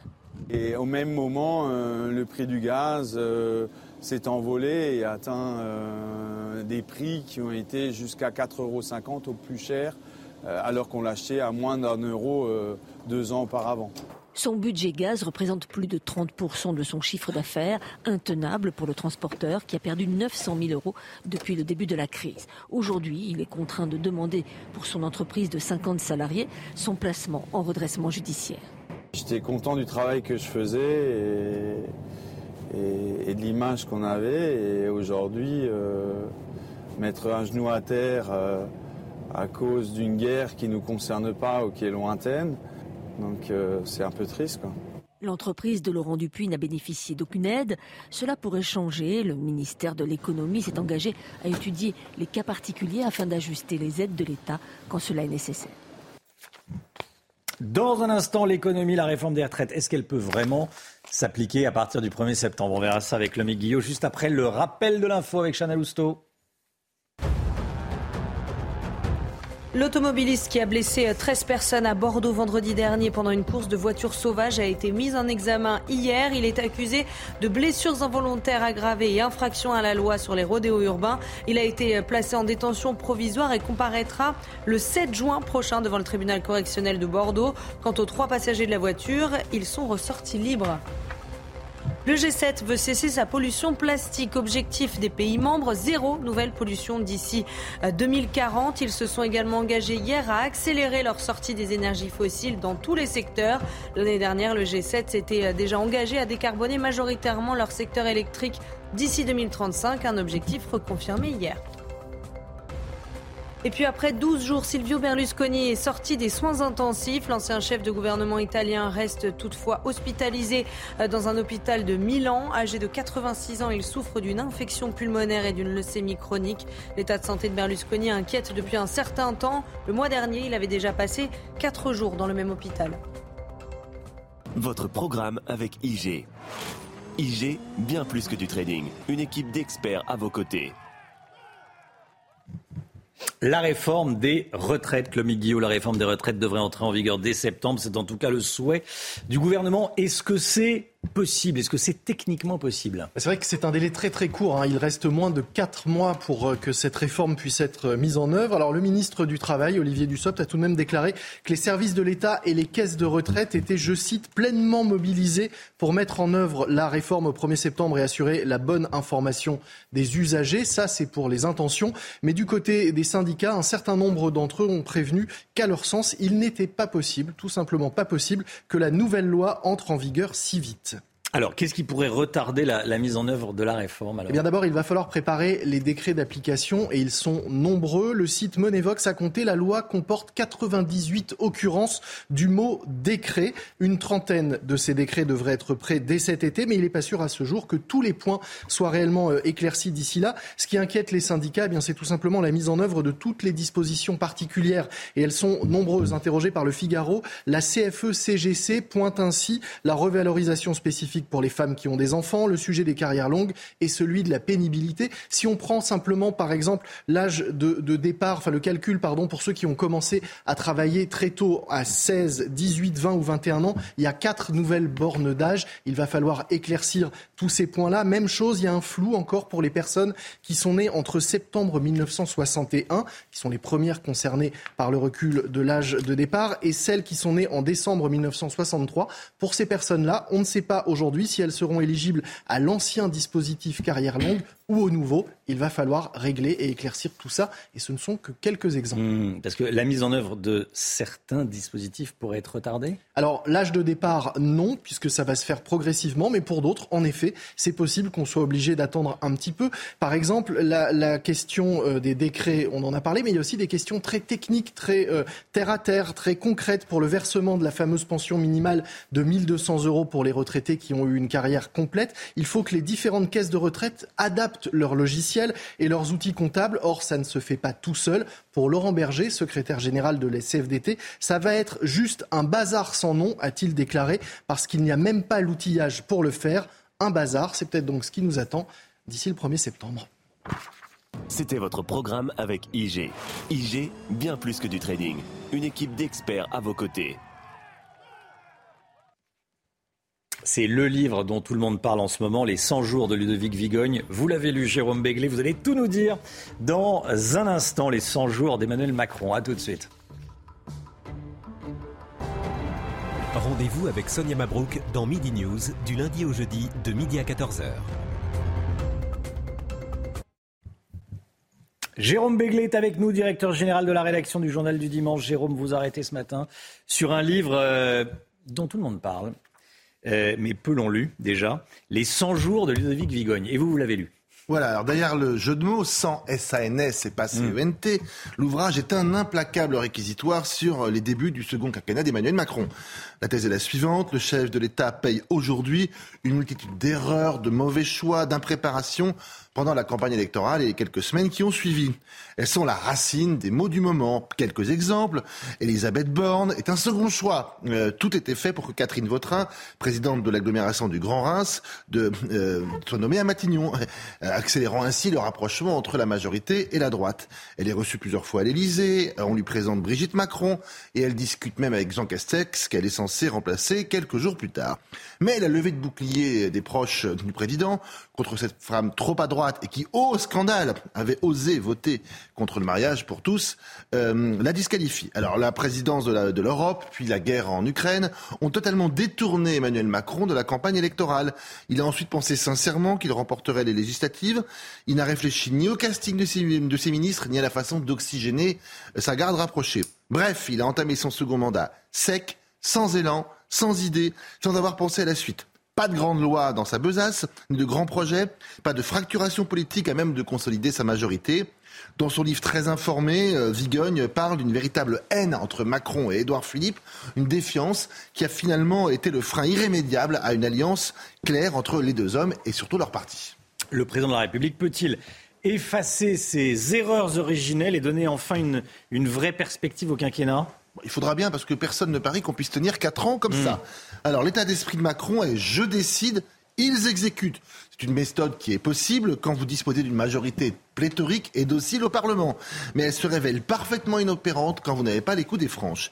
Elle montre alors l'autoritarisme et le manque d'écoute euh, du président. Les critiques mezza voce des élus locaux et des oppositions euh, deviennent alors le refrain que tout le monde serine. Et eh bien c'est le cas depuis bientôt un an.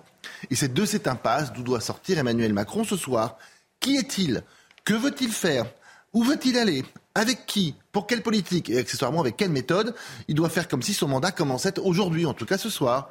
Comme si l'année écoulée avait été un mauvais brouillon, euh, une esquisse, une ébauche qu'il fallait oublier pour vraiment annoncer la couleur et enfin cette méthode. La locution de ce soir est donc cruciale. Elle doit dissiper cette impression d'amateurisme et d'imprécision décrite avec talent par Ludovic Vigon dans les 100 jours. Ce ne sera pas une mince affaire et cela passera forcément par des changements visibles et spectaculaires. Jérôme Béglé. Merci beaucoup, Jérôme. Les 100 jours d'Emmanuel Macron. Euh, ça sort quand d'ailleurs euh C'est sorti la semaine dernière aux éditions Bouquin. Merci beaucoup. un petit livre, ça se lit euh, rapidement. Rapidement, mais c'est très dense. Merci beaucoup, Jérôme Béglé. 7h55, 8h15, Laurence Ferrari reçoit ce matin Louis Alliot, le maire RN de Perpignan. Louis Alliot, invité de Laurence Ferrari, 8h15. Tout de suite, c'est la musique. Votre programme avec Groupe Verlaine. Installation photovoltaïque pour réduire vos factures d'électricité. Groupe Verlaine, connectons nos énergies. Et ce matin, on vous fait découvrir Use Me, le nouveau titre de Diplo, Dove Cameron qui joue dans le clip vidéo avec Sean Penn, on va le voir. L'artiste nous plonge dans son univers country et disco.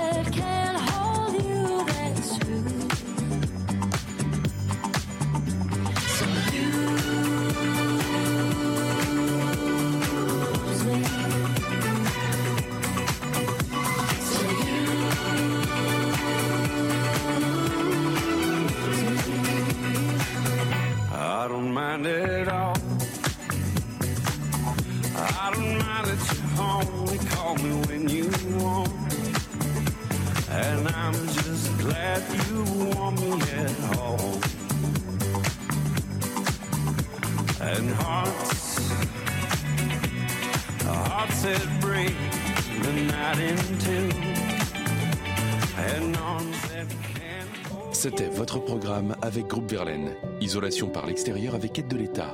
Groupe Verlaine, connectons nos énergies.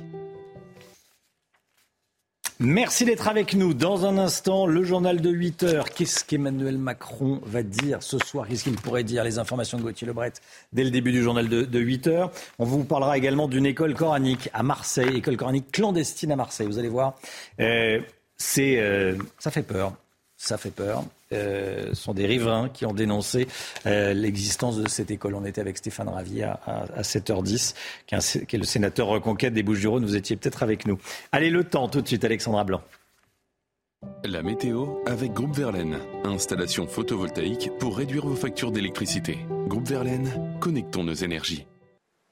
Ravi de vous retrouver avec des conditions plutôt calmes cette semaine et très souvent printanières. Ce sera d'ailleurs le cas cet après-midi sur les régions de l'Ouest avec au programme un temps sec et ensoleillé. En revanche, sur les régions de l'Est, on aura un temps un petit peu plus variable avec un retour d'Est également entre la Côte d'Azur et les Alpes, synonyme d'un temps assez variable, assez instable. Vous aurez également quelques flocons de neige en montagne et puis au niveau des incendies, regardez, le vent va faiblir autour du golfe du Lion, notamment la tramontane avec des rafales de l'ordre de 60, 70 km par heure, mais ça va quand même faiblir tout au long de cette journée de lundi. Les températures, elles remontent un peu. Alors ce matin, c'était vraiment très frais. On a eu d'ailleurs quelques petites gelées. Et eh bien là, les températures gagnent en moyenne 1 à 2 degrés par rapport à hier. 16 degrés à Paris, 19 degrés en moyenne pour la pointe bretonne, 19 degrés également à Bordeaux, localement 21 degrés autour du golfe du Lion ou encore 15 degrés pour le Lyonnais où le temps pourrait rester assez nuageux aujourd'hui. La suite du programme, eh bien, demain globalement une belle journée avec néanmoins quelques orages attendus principalement en montagne, sur le massif central, les Alpes ou encore en allant vers la montagne corse. Toujours d'excellentes conditions sur la façade ouest. On retrouvera également un petit peu de neige au pied des Pyrénées ou encore euh, sur les Alpes, avec en prime le retour de la bise sur les régions du nord, synonyme d'un temps un petit peu plus frais. Hein. Si vous êtes exposé au vent, eh bien la fraîcheur sera de nouveau au rendez-vous près des côtes de la Manche. Et puis côté température, ça va rester à peu près stationnaire, 16 degrés au nord, 18 degrés dans le sud, avant un petit pic de douceur prévu pour la journée de mercredi. C'était la météo avec Groupe Verlaine. Isolation par l'extérieur avec aide de l'État. Groupe Verlaine, connectons nos énergies. Bienvenue à tous, merci d'être avec nous. L'équipe de la matinale est là, comme tous les matins. On est avec Chana Lousteau, Gauthier Lebret, Jérôme Béglé, Lomic Guillot, Alexandra Blanc pour le temps, bien sûr. À la une ce matin, Emmanuel Macron qui va prendre la parole à la télévision ce soir à 20h. Ça sera à suivre en direct sur CNews. Que sait-on de ce qu'il pourrait dire? On verra ça avec vous, Gauthier Lebret. Près de 1000 hectares brûlés dans les Pyrénées-Orientales. Le vent se calme ce matin. Alexandre Minguez est l'envoyé spécial de CNews sur place. Une école coranique clandestine à Marseille. Le ministère de l'Intérieur est informé. On va vous montrer ce qui s'y passe. Et puis l'attitude inacceptable et dangereuse de délinquants qui roulent à moto dans des centres commerciaux autour de Grenoble. Voici Échirol, il y a également Villefontaine. Les images sont incroyables. Emmanuel Macron va prendre la parole ce soir à 20h. Allocution très attendue à suivre donc en direct sur CNews. Prise de parole trois jours après la promulgation de la réforme des retraites. Gauthier Lebret, à quoi faut-il s'attendre? Franchement, Romain, à pas grand-chose. Euh, il y a un risque d'une nouvelle intervention euh, pour rien ou presque. Une allocution, c'est forcément un moment solennel. Hein. Il n'y aura pas de journaliste pour interviewer euh, le chef de l'État. Et donc une allocution, c'est par définition solennel. Or, il n'y aura pas d'annonce solennelle. Pas de démission, pas de dissolution, pas de référendum. Alors le président veut jouer la carte de l'apaisement, c'est-à-dire faire le contraire de ce qu'il a fait jusqu'à maintenant, le contraire du journal de 13 heures, ou au contraire d'apaiser, eh bien, il a même renforcé les cortèges de l'intersyndicale. Il veut pas remettre une pièce dans la machine, mais tourner la page pour de bon. D'ailleurs, on a vu la rapidité avec laquelle il a promulgué euh, sa réforme. Le président, par exemple, ne devrait pas parler de victoire ce soir, contrairement à ce qu'il a fait euh, auprès de son entourage après l'utilisation du 49-3, contrairement à son ministre du Travail ce week-end, Olivier Dussopt, qui a dit que c'était une victoire collective. Était-ce euh, le moment Alors le gouvernement veut accélérer euh, sur les réformes, ça c'est ce qu'a dit Elisabeth Borne, après avoir dit pourtant qu'il fallait une période de convalescence, on n'y comprend plus rien. Alors la suite, c'est la loi travail, la loi plein emploi, ça commence fort, avec le boycott de l'intersyndicale qui ne veut pas rencontrer le président demain. Le travail, ce sera d'ailleurs un des axes hein, de, de, sa prise de parole ce soir, comme le respect des institutions, l'ordre républicain. Emmanuel Macron va s'opposer à ceux euh, qui remettent en cause le Conseil constitutionnel, sa euh, légitimité. Tout ça ne suffira pas à renouer avec les Français, alors qu'Emmanuel Macron flirte avec son niveau d'impopularité le plus bas des Gilets jaunes. Merci euh, Gauthier Lebret. 8h30, on sera avec Pascal Lagru, secrétaire confédéral de Force ouvrière. Hein, dans la matinale, euh, il y aura une réunion de l'intersyndicale à 19h ce soir. Donc à peu près une heure avant la prise de parole du président de la République. Les opérations des pompiers se poursuivent ce matin dans les Pyrénées-Orientales. Près de 1000 hectares ont été brûlés depuis hier matin dans un département particulièrement touché par la sécheresse. Gérald Darmanin est attendu d'une minute à l'autre. On me signale que son cortège euh, va partir dans quelques instants. Est-ce qu'on a des images en direct déjà? Peut-être euh, euh, des images à, montrer. Gérald Darmanin qui sera sur place dans, dans une demi-heure. Hein. 8h30 pour rencontrer les 500 pompiers mobilisés. Chana. En attendant les images de Gérald Darmanin, toutes les dernières informations avec notre envoyé spécial à Bagnoul-sur-Mer, Alexandre Minguez. Le ministre de l'Intérieur, Gérald Darmanin, est attendu d'ici quelques minutes sur place dans les Pyrénées-Orientales où euh, l'incendie a détruit 930 hectares et mobilisé plus de 500 hommes. Euh, ce feu a passé euh, la frontière espagnole et a été rapidement maîtrisé. Ce matin, le vent est tombé et l'incendie est maîtrisé, nous ont confié les pompiers. Ils ont laissé un dispositif de 380 hommes sur place afin d'éviter toute reprise car malheureusement, le vent doit se lever courant la matinée. Alors le travail euh, de cette nuit a été difficile entre un vent qui ne faiblissait pas et une zone cabossée. Mais les pompiers sont restés euh, confiants face à ce feu euh, qu'ils ont qualifié d'estival du côté de, des habitants. Ont pu rejoindre leur domicile courant la nuit. Voilà le feu qui a passé la frontière avec, avec l'Espagne, hein, qu'elle est de l'autre côté, qu'elle est en Espagne. L'incendie a entraîné des évacuations dans la ville de Portbou, ce sont des images tournées par un hélicoptère des pompiers catalans côté espagnol.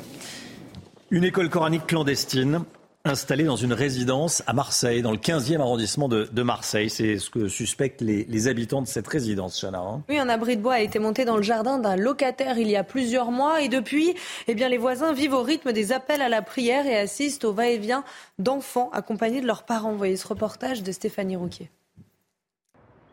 Depuis neuf mois, les habitants de cette résidence marseillaise constatent une activité inhabituelle dans cet abri de bois monté dans le jardin d'un locataire. Il y a tous les petits qui vont. Et les mamans et les mamans et tout, ils les amènent. C'est illégal, c'est vrai, c'est illégal. Ses voisins craignent qu'une école coranique clandestine ait été créée.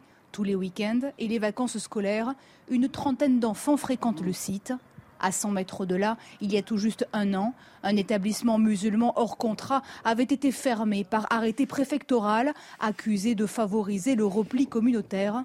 Cette résidente a alerté les autorités. Cette euh, cabane de prière est apparue, euh, je ne sais pas, très rapidement après la fermeture de l'école coranique primaire. Là. Personnellement, moi, j'ai vraiment compris que les gens cherchaient un endroit pour euh, que les enfants puissent être enseignés. J'entends devant chez moi la prière sans cesse. Donc ça devient vraiment plus possible. Selon nos informations, un imam sous-louerait cet abri de bois pour 200 euros par mois. Les locataires ont averti le gestionnaire de la résidence. Nous l'avons également contacté, mais il a refusé de nous répondre. Avec le retour des beaux jours, les rodéos urbains se multiplient en France et les auteurs de ces délits prennent de plus en plus de risques pour eux et en font prendre euh, aux, piétons et à toutes les personnes qui croisent, hein, Chana Oui, à Échirol, dans l'Isère, des individus se sont filmés à moto en plein centre commercial au milieu des gens. Vous voyez cette vidéo qui a été publiée hier sur les réseaux sociaux. Le récit d'Alexis Vallée. En plein centre commercial à Échirol, dans l'Isère, rien ne semble arrêter ces rodéos. Cette vidéo, diffusée sur les réseaux sociaux, a pour but d'illustrer un clip de musique tout rodéo est très dangereux, et encore plus quand on se permet d'aller dans un centre commercial et traverser la foule comme ça. Ils ne sont pas inquiétés. Je rappelle que c'est un lieu privé, donc euh, la sécurité n'était pas présente. Ils sont pas, à aucun moment ils sont inquiétés. Donc, euh, et de ce moment-là, ben, ils n'hésitent pas à traverser et puis à repartir comme, euh, comme si rien ne s'était passé. Quelques jours plus tôt, dans le même département à Villefontaine, d'autres individus s'amusent à traverser ce ponton, malgré la présence de nombreux riverains. Les rodéos sauvages, un fléau contre lequel luttent les forces de l'ordre. Depuis le 1er mars, le ministère de l'Intérieur a enregistré 7000 verbalisations et plus de 102 roues saisies.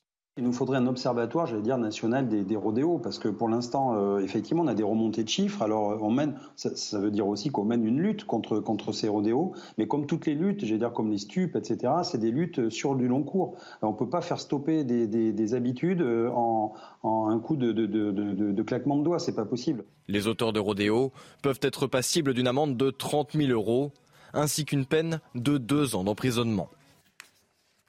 L'étudiant tchadien Souleymane qui accusait des policiers de la brave M de violence fin mars et qui a été à nouveau interpellé vendredi soir dernier près de la place de la Concorde à Paris, a été remis en liberté hier soir. Il était soupçonné d'avoir fait le guet vendredi dernier, pendant que deux autres manifestants, euh, qui le connaissaient visiblement, incendiaient une poubelle. La procédure a été classée sans suite, celle de vendredi dernier, faute de preuves, Chana. Hein. Il ne fera donc pas l'objet de poursuites concernant euh, ces deux complices. L'un a été déféré et l'autre sera présenté prochainement à un procureur. CNews, il est 8h07. Peut-être des images en direct des Pyrénées-Atlantiques où euh, les pompiers voilà, attendent en rang la visite du ministre de l'Intérieur, Gérald Darmanin. Voilà, dans, quelques instants, il, est attendu euh, d'une minute à l'autre. 8h07, restez bien avec nous dans un instant. Le maire RN de Perpignan, Louis Alliot, est l'invité de Laurence Ferrari. À tout de suite. Rendez-vous avec Pascal Pro dans l'heure des pros, du lundi au vendredi de 9h à 10h30. 8h12, merci d'être avec nous. Bienvenue dans la matinale. Dans un instant, Laurence Ferrari, vous recevez le maire Rassemblement national de Perpignan. Mais tout d'abord, c'est le point info avec Chana Lousteau. Épilogue du procès de la catastrophe du Rio Paris. C'est aujourd'hui à 13h30 que le tribunal correctionnel de Paris rendra sa décision. Deux personnes morales sont jugées, Airbus et Air France.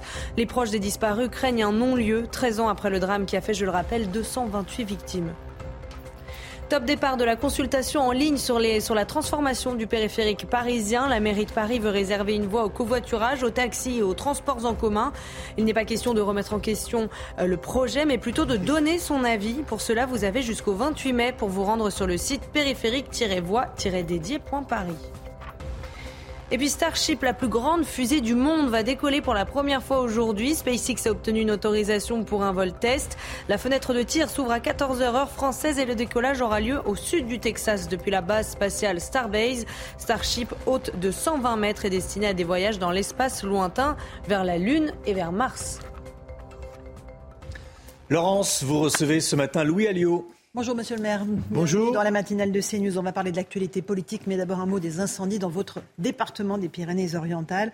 Incendie qui s'est déclaré hier entre les communes de Cerbère et de Bagnoul-sur-Mer, euh, là où Gérald Darmanin est attendu d'ici quelques instants pour faire un point. Plus de 1000 hectares de forêt ont, déjà été brûlés. La situation est très inquiétante alors qu'on n'est même pas en été. Oui, elle est inquiétante, en plus en, période de tramontane, hein, en plein vent, euh, une, une extrême sécheresse. Et pour couronner le tout, les Pyrénées-Orientales sont les départements où il manque le plus d'eau en France, ce qui posera des problèmes d'ailleurs pour cet été pour, pour plein de raisons, dont celle des incendies. Donc effectivement, la situation elle est très tendue et très sensible. Il y a des responsabilités qui ont été établies dans ces incendies ou pas encore? Pour l'instant, non, mais c'est une question qu'on devrait systématiquement se poser. Ces incendies sont la conséquence de quelque chose ou, d'incendiaires. Et j'espère que les enquêtes seront faites pour savoir qui fait quoi dans, dans ce domaine. Ce ne sont pas des incendies accidentels, on est d'accord? Ça peut être accidentel, mais euh, on sait très bien que ce n'est pas la majeure partie des incendies déclarés euh, euh, dans, ces régions-là. Euh, la sécheresse, c'est un sujet central, j'imagine, pour vous. Est-ce que vous allez vers des mesures de restriction, euh, des arrêtés d'interdiction d'utilisation de l'eau? Autour de Perpignan, il y a quatre communes qui ont plus d'eau potable au robinet déjà, hein, et qui sont ravitaillées par, par des semi-remorques et, et, par de l'eau en bouteille. On peut s'attendre au pire. On attend ce mois de mai, j'allais dire, avec inquiétude pour savoir le niveau de pluie. Les barrages sont à sec il y a les agriculteurs qui souffrent énormément et on attaque la période estivale et touristique où euh, c'est une région de camping, c'est un bord de mer et euh, si euh, la situation ne s'améliore pas dans le mois qui arrive, je crains qu'il y ait des mesures de restriction pour cet été et j'allais dire les collectivités déjà nous-mêmes nous sommes déjà avec des arrêtés euh, préfectoraux qui nous interdisent de faire un certain nombre de choses, par exemple d'arroser des stades, d'arroser des ronds-points, euh, de laver les rues à l'eau, par exemple. Il y a des choses comme ça qui sont mises en place et euh, ça commence à devenir très inquiétant. on va parler maintenant de, la politique de cette réforme des retraites qui a donc été promulguée par le chef de l'État pendant le week-end. Il va prendre la parole ce soir à 20h, Emmanuel Macron. Qu'en attendez-vous, Louis Alliot? Écoutez, on n'attend rien. Rien on n'en attendait rien depuis son élection et je crois qu'il remplit son contrat.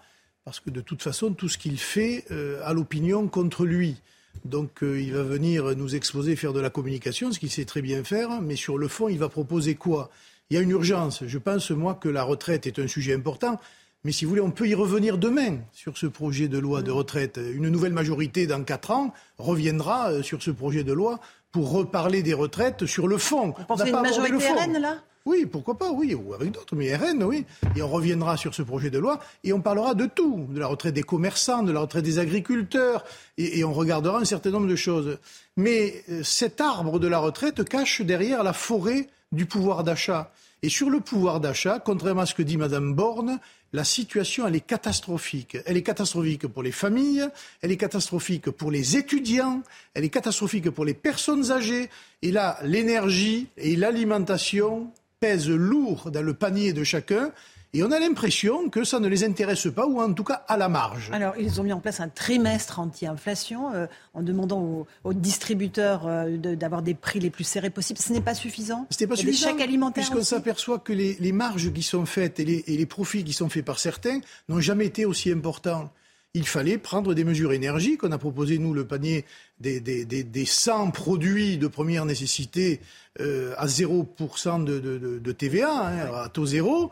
Ça n'a pas été accepté, alors qu'on voit bien qu'il y a des gens aujourd'hui qui se privent de viande, qui se privent de poisson, qui se privent de légumes, de fruits et légumes. Et euh, il y a des, des, des denrées de, de, je vais dire, quotidiennes, les pâtes, le riz, le sucre, qui ne cessent d'augmenter. Et euh, d'ailleurs, quand on regarde l'échelle des prix, quand je vois Mme Borne qui dit oui, l'inflation est contenue, et quand vous regardez le, prix que vous payez à la caisse sur un certain nombre de produits, les Français savent que ce n'est pas vrai. Alors à quel moment ils vont s'en saisir?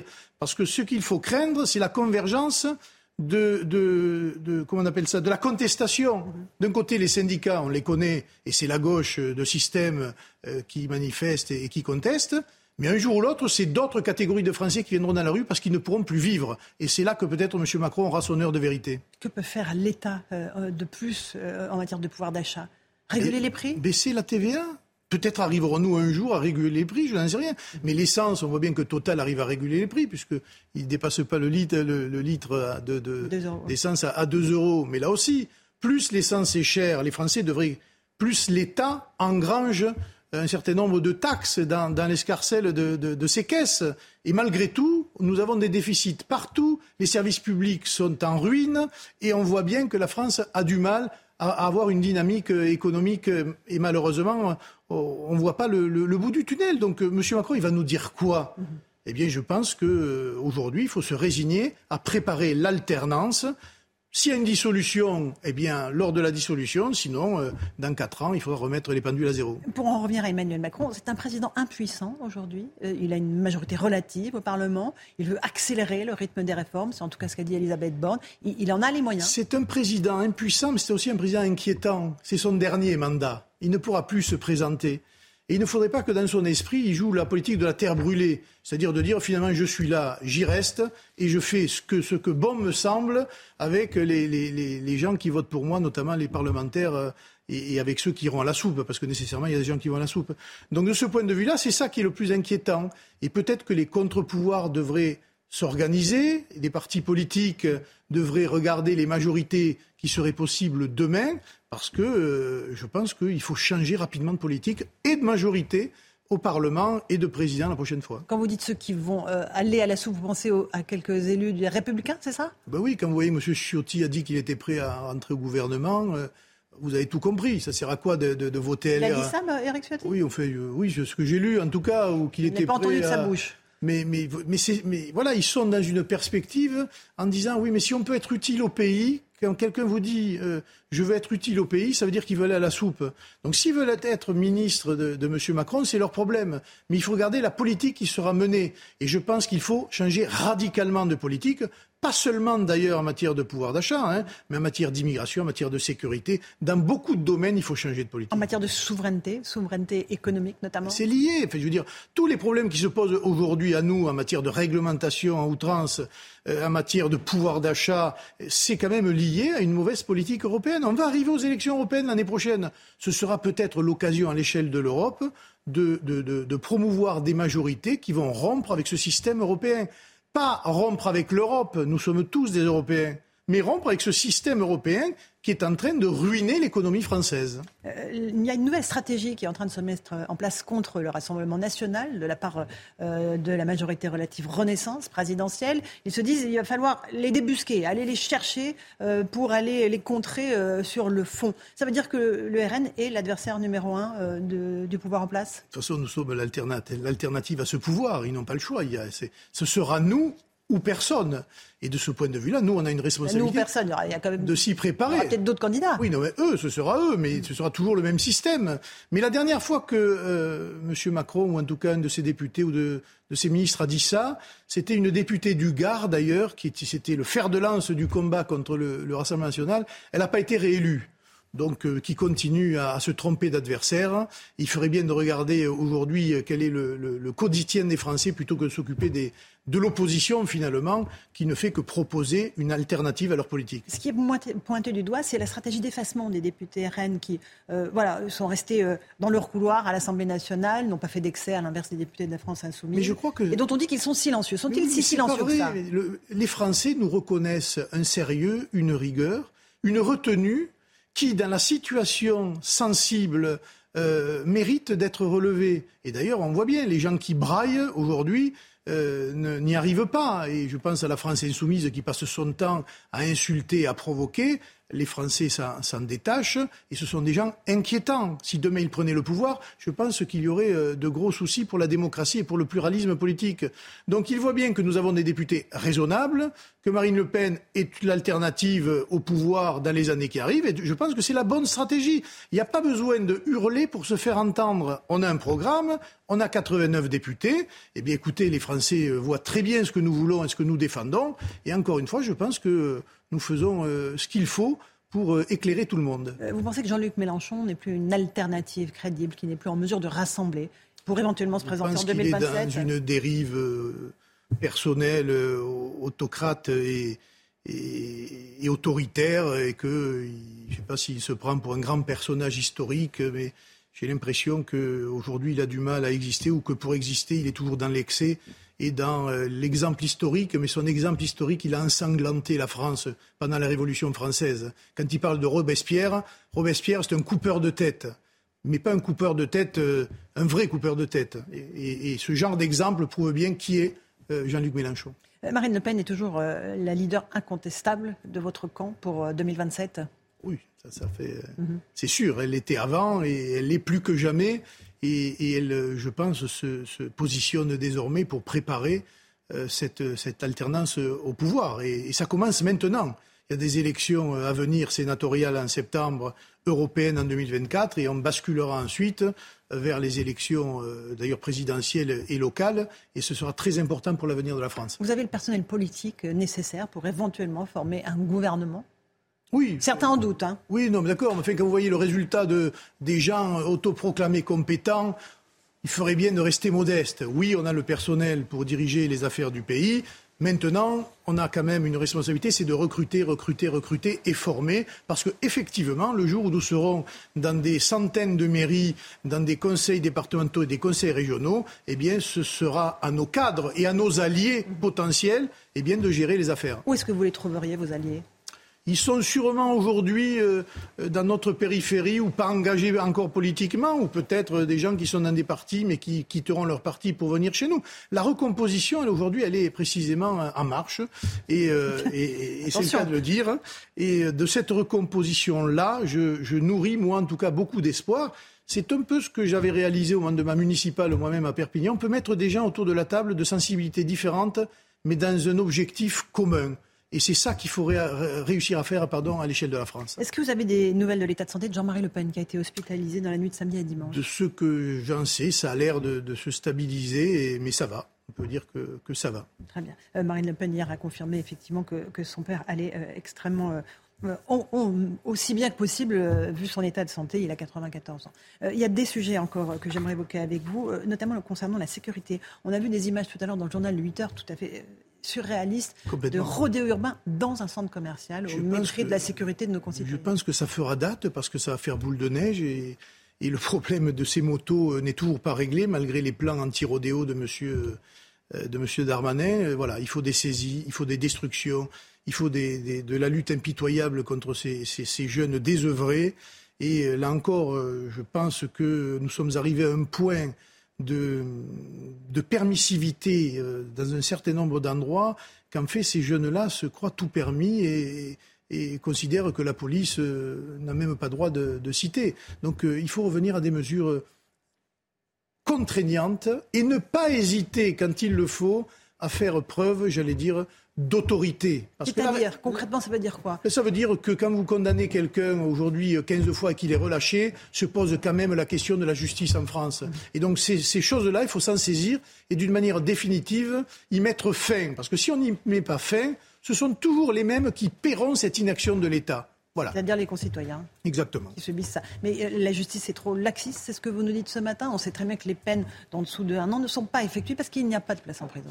Oui, enfin, il n'y a pas de place en prison, mais quand on sait tous les étrangers qu'il y a en prison, on n'a qu'à expulser les étrangers qui sont en prison. Ça fera déjà de la place et accélérer les projets de prison qui sont euh, déjà sur le territoire. On en a une, nous, dans les Pyrénées-Orientales, d'ailleurs.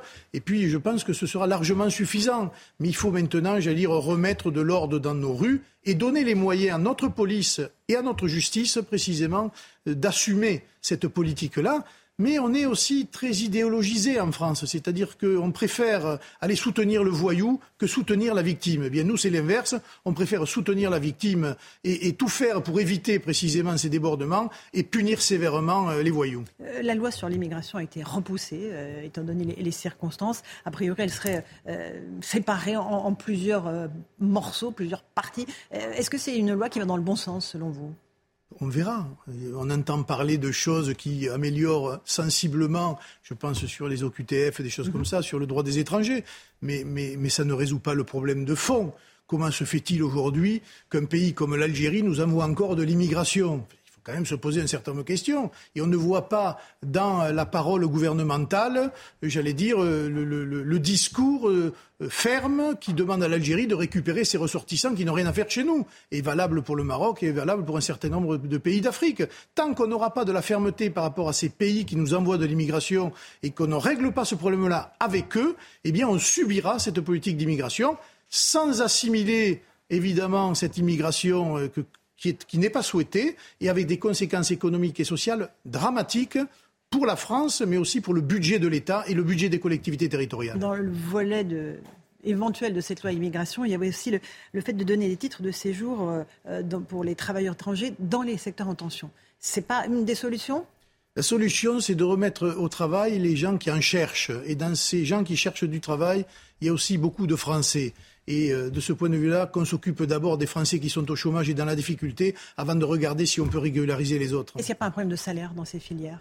Il y a sûrement un problème de salaire, mais pas que. Moi, je rencontre des chefs d'entreprise, euh, que ce soit dans le bâtiment travaux publics ou même euh, dans l'hôtellerie et la restauration. Vous savez, euh, chef de cuisine, ce sont des salaires euh, qui sont quand même des salaires euh, honnêtes, entre guillemets. Pour autant, vous n'en trouvez pas. Et sur les chantiers, c'est exactement pareil. Et c'est le chantier de demain, c'est celui-là, de mettre en adéquation les, les, demandes d'emploi avec les offres qui sont faites. Un dernier mot, Louis Allieu. Gérald Darmanin arrive en ce moment même à Banyuls, où des incendies se sont déclarés. On a l'image en direct. C'est bien que le ministre de l'Intérieur vienne voir les pompiers, saluer leur travail Oui, au regard de la catastrophe, c'est bien. J'espère qu'il aura des annonces rassurantes sur la livraison des fameux Canadaires que tout le monde attend, et euh, peut-être aussi euh, euh, réunir, puisque la Pyrénées-Orientales sont le département qui souffre le plus, une grande conférence sur l'eau. Par l'eau, c'est le problème d'aujourd'hui et très certainement de demain, et personne n'y apporte de, de réponse, je veux dire, concrète. Or, il y a des projets à mettre en place, il y a sûrement des économies à faire, mais il y a aussi des projets à faire. Les Espagnols l'ont fait depuis 20 ans. La France est toujours à la traîne, et euh, j'espère que ce gouvernement euh, s'en saisira. Euh, sinon, nous allons tout droit à la catastrophe. Merci beaucoup, Louis Alliot, d'être venu ce matin dans la matinale de CNews. À vous, Romain Desarmes, pour la suite. C'est nous, il est 8h30. Merci d'être avec nous. Vous voyez ici euh, Gérald Darmanin, le ministre de l'Intérieur, qui est euh, actuellement dans les Pyrénées-Orientales. Les pompiers se battent contre un incendie. Le vent se calme. C'est la bonne nouvelle de ces euh, dernières heures. Près de 1000 hectares ont déjà été brûlés depuis hier matin. Le département des, Pyrénées-Orientales est, est, particulièrement touché par la par la sécheresse. Le feu a été déclenché entre les communes de Cerbère et de Bagnoul-sur-Mer. C'est vraiment à la frontière franco-espagnole. Euh, un petit mot du vent, Alexandra Blanc, pendant qu'on regarde, continue à regarder les, images du ministre de l'Intérieur qui vient euh, saluer et féliciter, j'imagine, les, euh, les, les pompiers. Alors on, le voit quand même sur les images, le vent se maintient, mais rien à voir avec ce qu'on a eu ce week-end. On a eu des rafales de vent de plus de 100 euh, km par heure. Là, ça va un petit peu mieux. Actuellement, le vent souffle autour de 68-70 km par heure ce matin. Mais la bonne nouvelle, c'est que ce vent devrait faiblir tout au long de la journée. Et donc, on devrait avoir beaucoup moins de vent en fin de journée. A priori, demain, plus de vent, plus de tramontane sur ces départements-là. Emmanuel Macron va prendre la parole ce soir à 20h, une allocution, allocution très attendue, trois jours après la promulgation de la réforme des retraites allocution que vous pourrez suivre évidemment en direct ce soir sur CNews. Alors concrètement, à quoi faut-il s'attendre? Eh bien, on voit ça avec Augustin Donadieu. Il s'agira de la première allocution télévisée du président depuis la crise née de la réforme des retraites. Emmanuel Macron devrait prendre la parole à 20h dans une logique d'apaisement pour faire le bilan des trois mois de crise selon le porte-parole du gouvernement.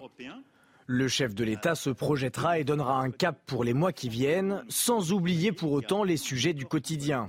L'inflation, la sécurité, les salaires ou encore l'école devraient être des thèmes abordés durant l'allocution du président. Ce dernier veut mettre toutes les forces politiques au travail avec les syndicats, alors que ceux-ci ont refusé la rencontre prévue à l'Élysée ce mardi. Et comme tous les matins, on vous consulte dans la matinale, on vous donne la parole. Ce matin, on vous pose euh, une question en lien avec l'allocution du président de la République. Oui, qu'attendez-vous de l'allocution d'Emmanuel Macron? Écoutez vos réponses, c'est votre avis. Je m'attends rien parce que, bah, en soi, il ne se rend pas compte de ce qu'il fait. Du coup, on peut s'attendre à rien de quelqu'un qui ne prend pas en compte notre avis. Non, parce que ça tourne toujours en boucle et qu'on n'apprend rien de nouveau. Ah, honnêtement, pas grand-chose, euh, vu ce qu'il nous a montré depuis le début, euh, c'est-à-dire une totale ignorance et un, même un mépris pour le peuple, j'attends rien du tout demain. Donc, euh, je pense qu'il y a un point de non-retour total là. Bah, j'attends rien du tout parce que les dés sont déjà donnés. Hein. Ça sera 64. Pascal Lagru est avec nous, secrétaire confédéral Force ouvrière. Merci beaucoup d'être là avec nous. Bonjour. Euh, j'ai envie de vous poser la même question qu'aux euh, Parisiens qu'on a interrogés pour notre euh, chronique C'est votre avis. Qu'est-ce que vous attendez, Pascal Lagru, de, de l'intervention du président de la République ce soir à 20h Alors, tout, bonjour déjà. Bonjour. Tout d'abord, on, on attend de voir la manière dont celui qui a mis le feu va pouvoir éteindre l'incendie. Le, pompier pyromane, on, va voir un petit peu comment euh, il se comporte. Après, au-delà de ça, comme vous le savez, euh, l'intersyndicale n'a pas souhaité euh, rencontrer le chef de l'État à sa demande pour ne pas être une caution de quoi que ce soit aujourd'hui dans la situation qui est tendue, dans la situation avec cette promulgation dans l'urgence dans la nuit, enfin une première dans l'histoire des institutions. Euh, donc, euh, bah, écoutez, on va voir ce qu'il va nous dire, mais nous pensons en tout cas qu'il a, il a beaucoup à faire pour essayer de retisser du lien et surtout euh, pour essayer d'éteindre l'incendie, parce que l'incendie est toujours là. Pascal Lagru, ce qui est important, c'est également cette réunion ce soir, hein, l'intersyndicale. L'intersyndicale se réunit ce soir, juste avant la prise de parole d'Emmanuel Macron. vous allez communiquer avant le président de la République ou pas? Non, alors les, les organisations syndicales se rencontrent effectivement euh, en intersyndicale. Euh, pour, alors, au niveau de la communication, rien n'est encore calé tout à, tout à fait. On ne souhaite pas de toute façon qu'il y ait une partie de ping-pong, parce que c'est un terme que j'ai entendu déjà euh, en, auscultant un peu l'actualité. On ne souhaite pas qu'il y ait de partie ping-pong. De toute façon, les représentants FO à cette intersyndicale vont faire en sorte, si vous voulez, qu'il y ait une, une, clarté, encore une fois, de l'intersyndicale euh, pour euh, ne pas baisser les bras par rapport à cette situation, euh, quoi qu'il advienne. Hmm. Est-ce que vous, la CGT, elle, appelle à manifester les prochains jeudis avant le, 1er mai? Est-ce que vous, à, Force ouvrière, vous allez également appeler à manifester? Alors, à Force ouvrière, nous, nous allons voir dans l'intersyndicale euh, la manière dont ça se présente et la manière justement dont l'intersyndicale va décider collectivement de pousser ensemble. Nous, avons appris effectivement euh, ces dates isolées euh, et en tout cas qui, sortaient un peu du chapeau. Nous, aujourd'hui, notre boussole, elle a été de définir déjà ensemble avec l'intersyndicale un 1er mai massif qui doit être une, une poursuite de réponse à Emmanuel Macron et au gouvernement sur la manière dont il traite le social dans notre pays. Euh, qui est quand même euh, assez, euh, anodine, en tout cas dans la notion de respect. Jusqu'à présent, on n'a jamais, vécu un, tel mépris, et toutes les OS sont, d'accord pour se le dire. Donc ce soir, je vous assure, dès, dès qu'on aura justement le, fruit de, des décisions de l'intersyndicale, vous serez les premiers informés. Hmm. Toutes les, OS, les organisations syndicales, hein, je, je, traduis. merci, beaucoup. C'est la fin du, du Front syndical uni ou pas? La CGT qui va manifester les jeudis. Euh, oui, il y a un accord sur le 1er mai, mais on sait bien que la vraie question, c'est le 2 mai. Euh, au fond de vous, vous dites pas, bon, bah, maintenant, ça a été promulgué, on va, ça va être le champ du cygne, mais, euh, mais dans les faits, c'est, la bataille est perdue. Alors, vous savez... Alors, vous allez peut-être pas me le dire en ces termes, je comprends, mais est-ce qu'il n'y a pas un peu de ça?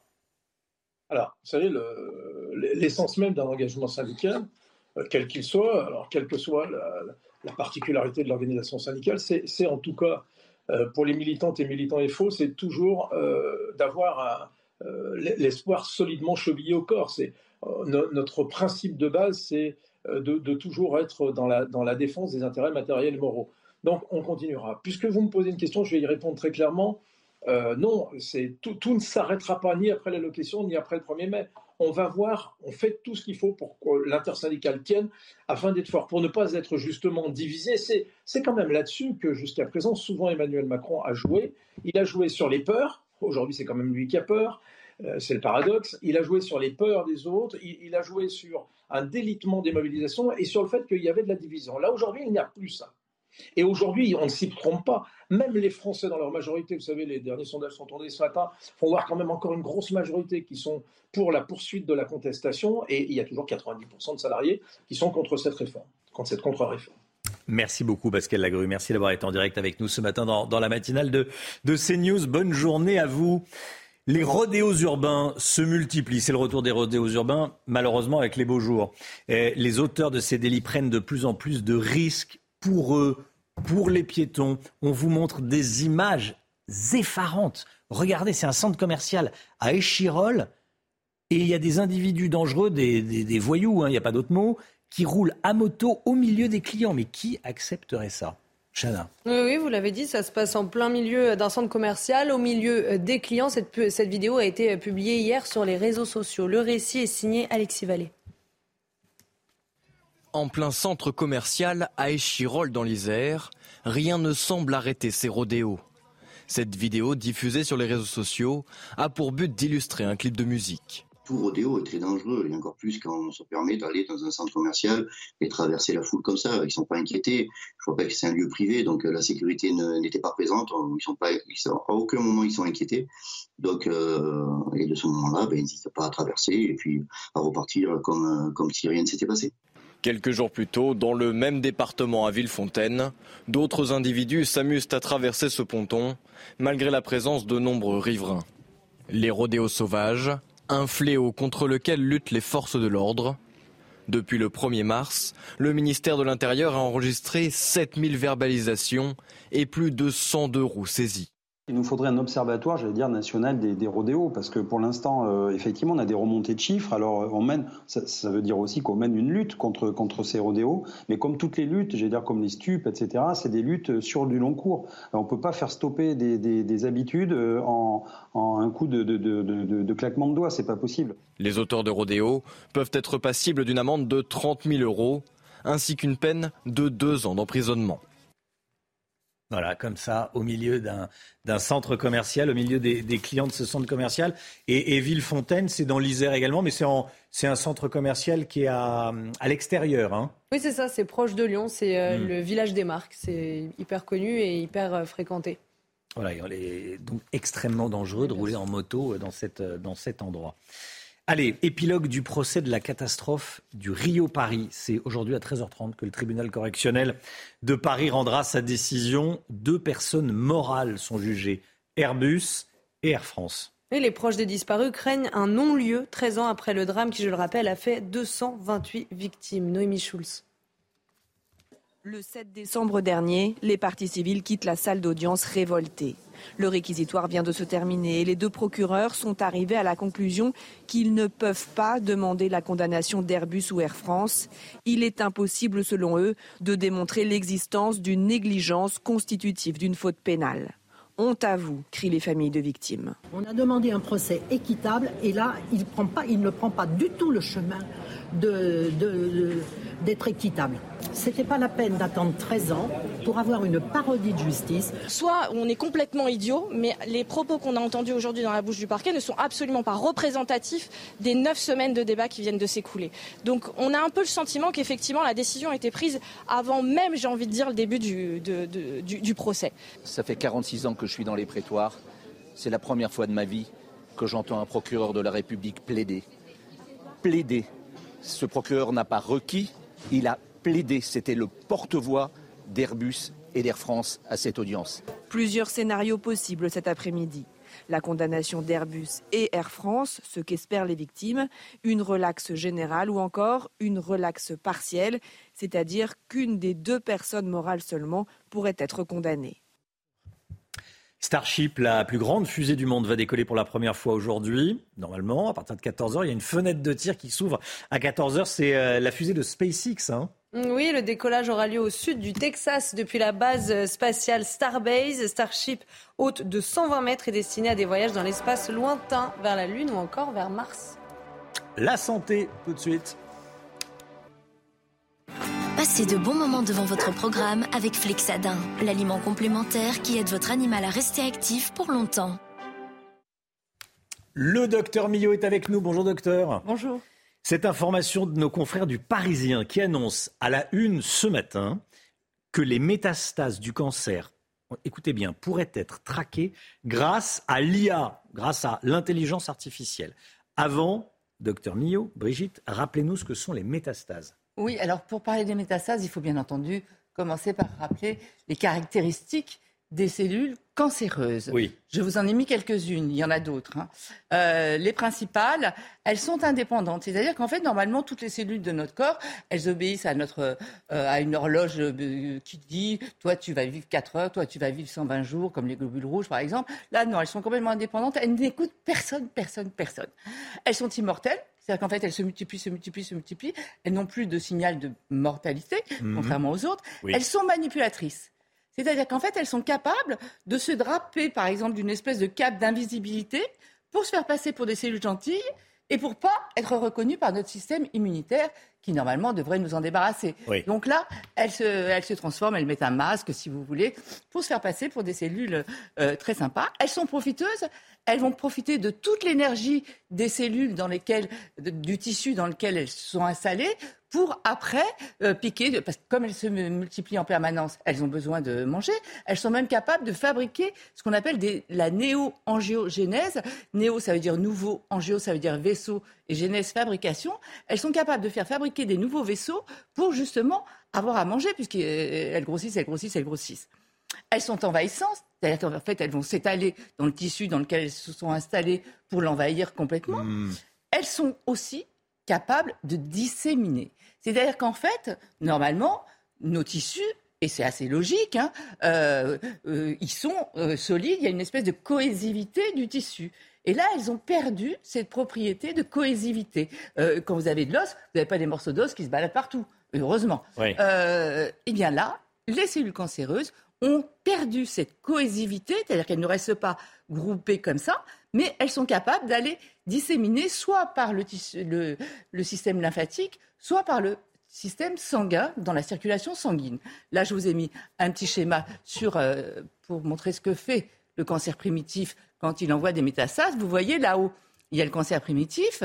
Là, comme il a perdu cette cohésivité, il y a des petites cellules qui peuvent partir dans la circulation. Hop, hop, hop. Évidemment, c'est simplifié. hein.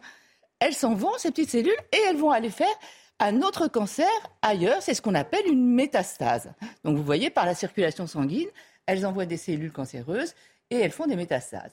Généralement, on sait, quand on analyse la métastase, quelle est la tumeur primitive, quel est le cancer primitif, quelle est la maman, si vous voulez. La- Oui. On appelle ça la tumeur mère. On arrive à le savoir généralement sans aucun problème, puisqu'on a du tissu. Si la tumeur mère, euh, c'est du sein, ben, on retrouve des caractéristiques du sein. Si c'est euh, un autre tissu du- de l'os ou autre chose, on arrive à retrouver. Et là, justement, dans cet exemple qui est cité dans le Parisien, c'est un, un homme d'une cinquantaine d'années, Wilfried, qui avait des métastases absolument partout dans le cerveau, dans les os, etc. Mais on ne trouvait pas la cellule mère. Et donc, on le soignait, on lui donnait des chimiothérapies, etc. Mais il y avait d'autres métastases qui arrivaient, parce que, en fait, la cellule mère, elle continuait à émettre. Généralement, elles sont assez grosses, on arrive à les trouver. Mais là, elle était toute petite et on n'arrivait pas à trouver.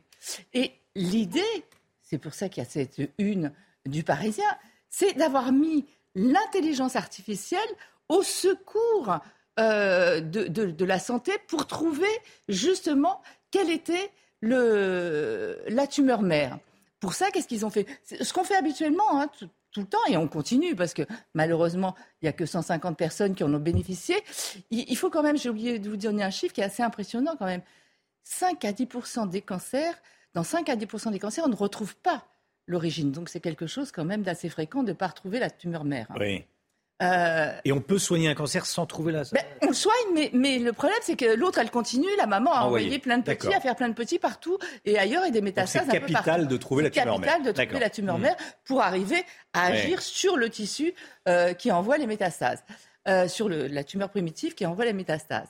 Et donc, normalement, ce qu'on fait, on fait des coupes on prend un petit morceau de tumeur quand elle est accessible évidemment, mm. on fait des coupes, on regarde et on essaye de repérer justement quelle est la tumeur mère. Et là, ils ont eu l'idée géniale d'utiliser, comme on n'arrivait pas à trouver, l'intelligence artificielle qui, elle, va être capable, euh, avec un algorithme spécifique, d'arriver à analyser euh, l'ARN des tumeurs, mais des, millions hein, d'ARN, etc. C'est un petit peu comme si on faisait une recherche euh, génétique, vous savez, pour retrouver quel est le père, le grand-père, la grand-mère, le machin et tout. C'est un petit peu la même chose.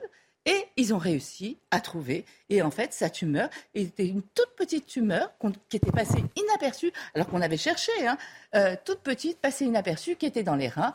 Et depuis, grâce à ça, il est traité. Et on a réussi à stopper le phénomène de métastase.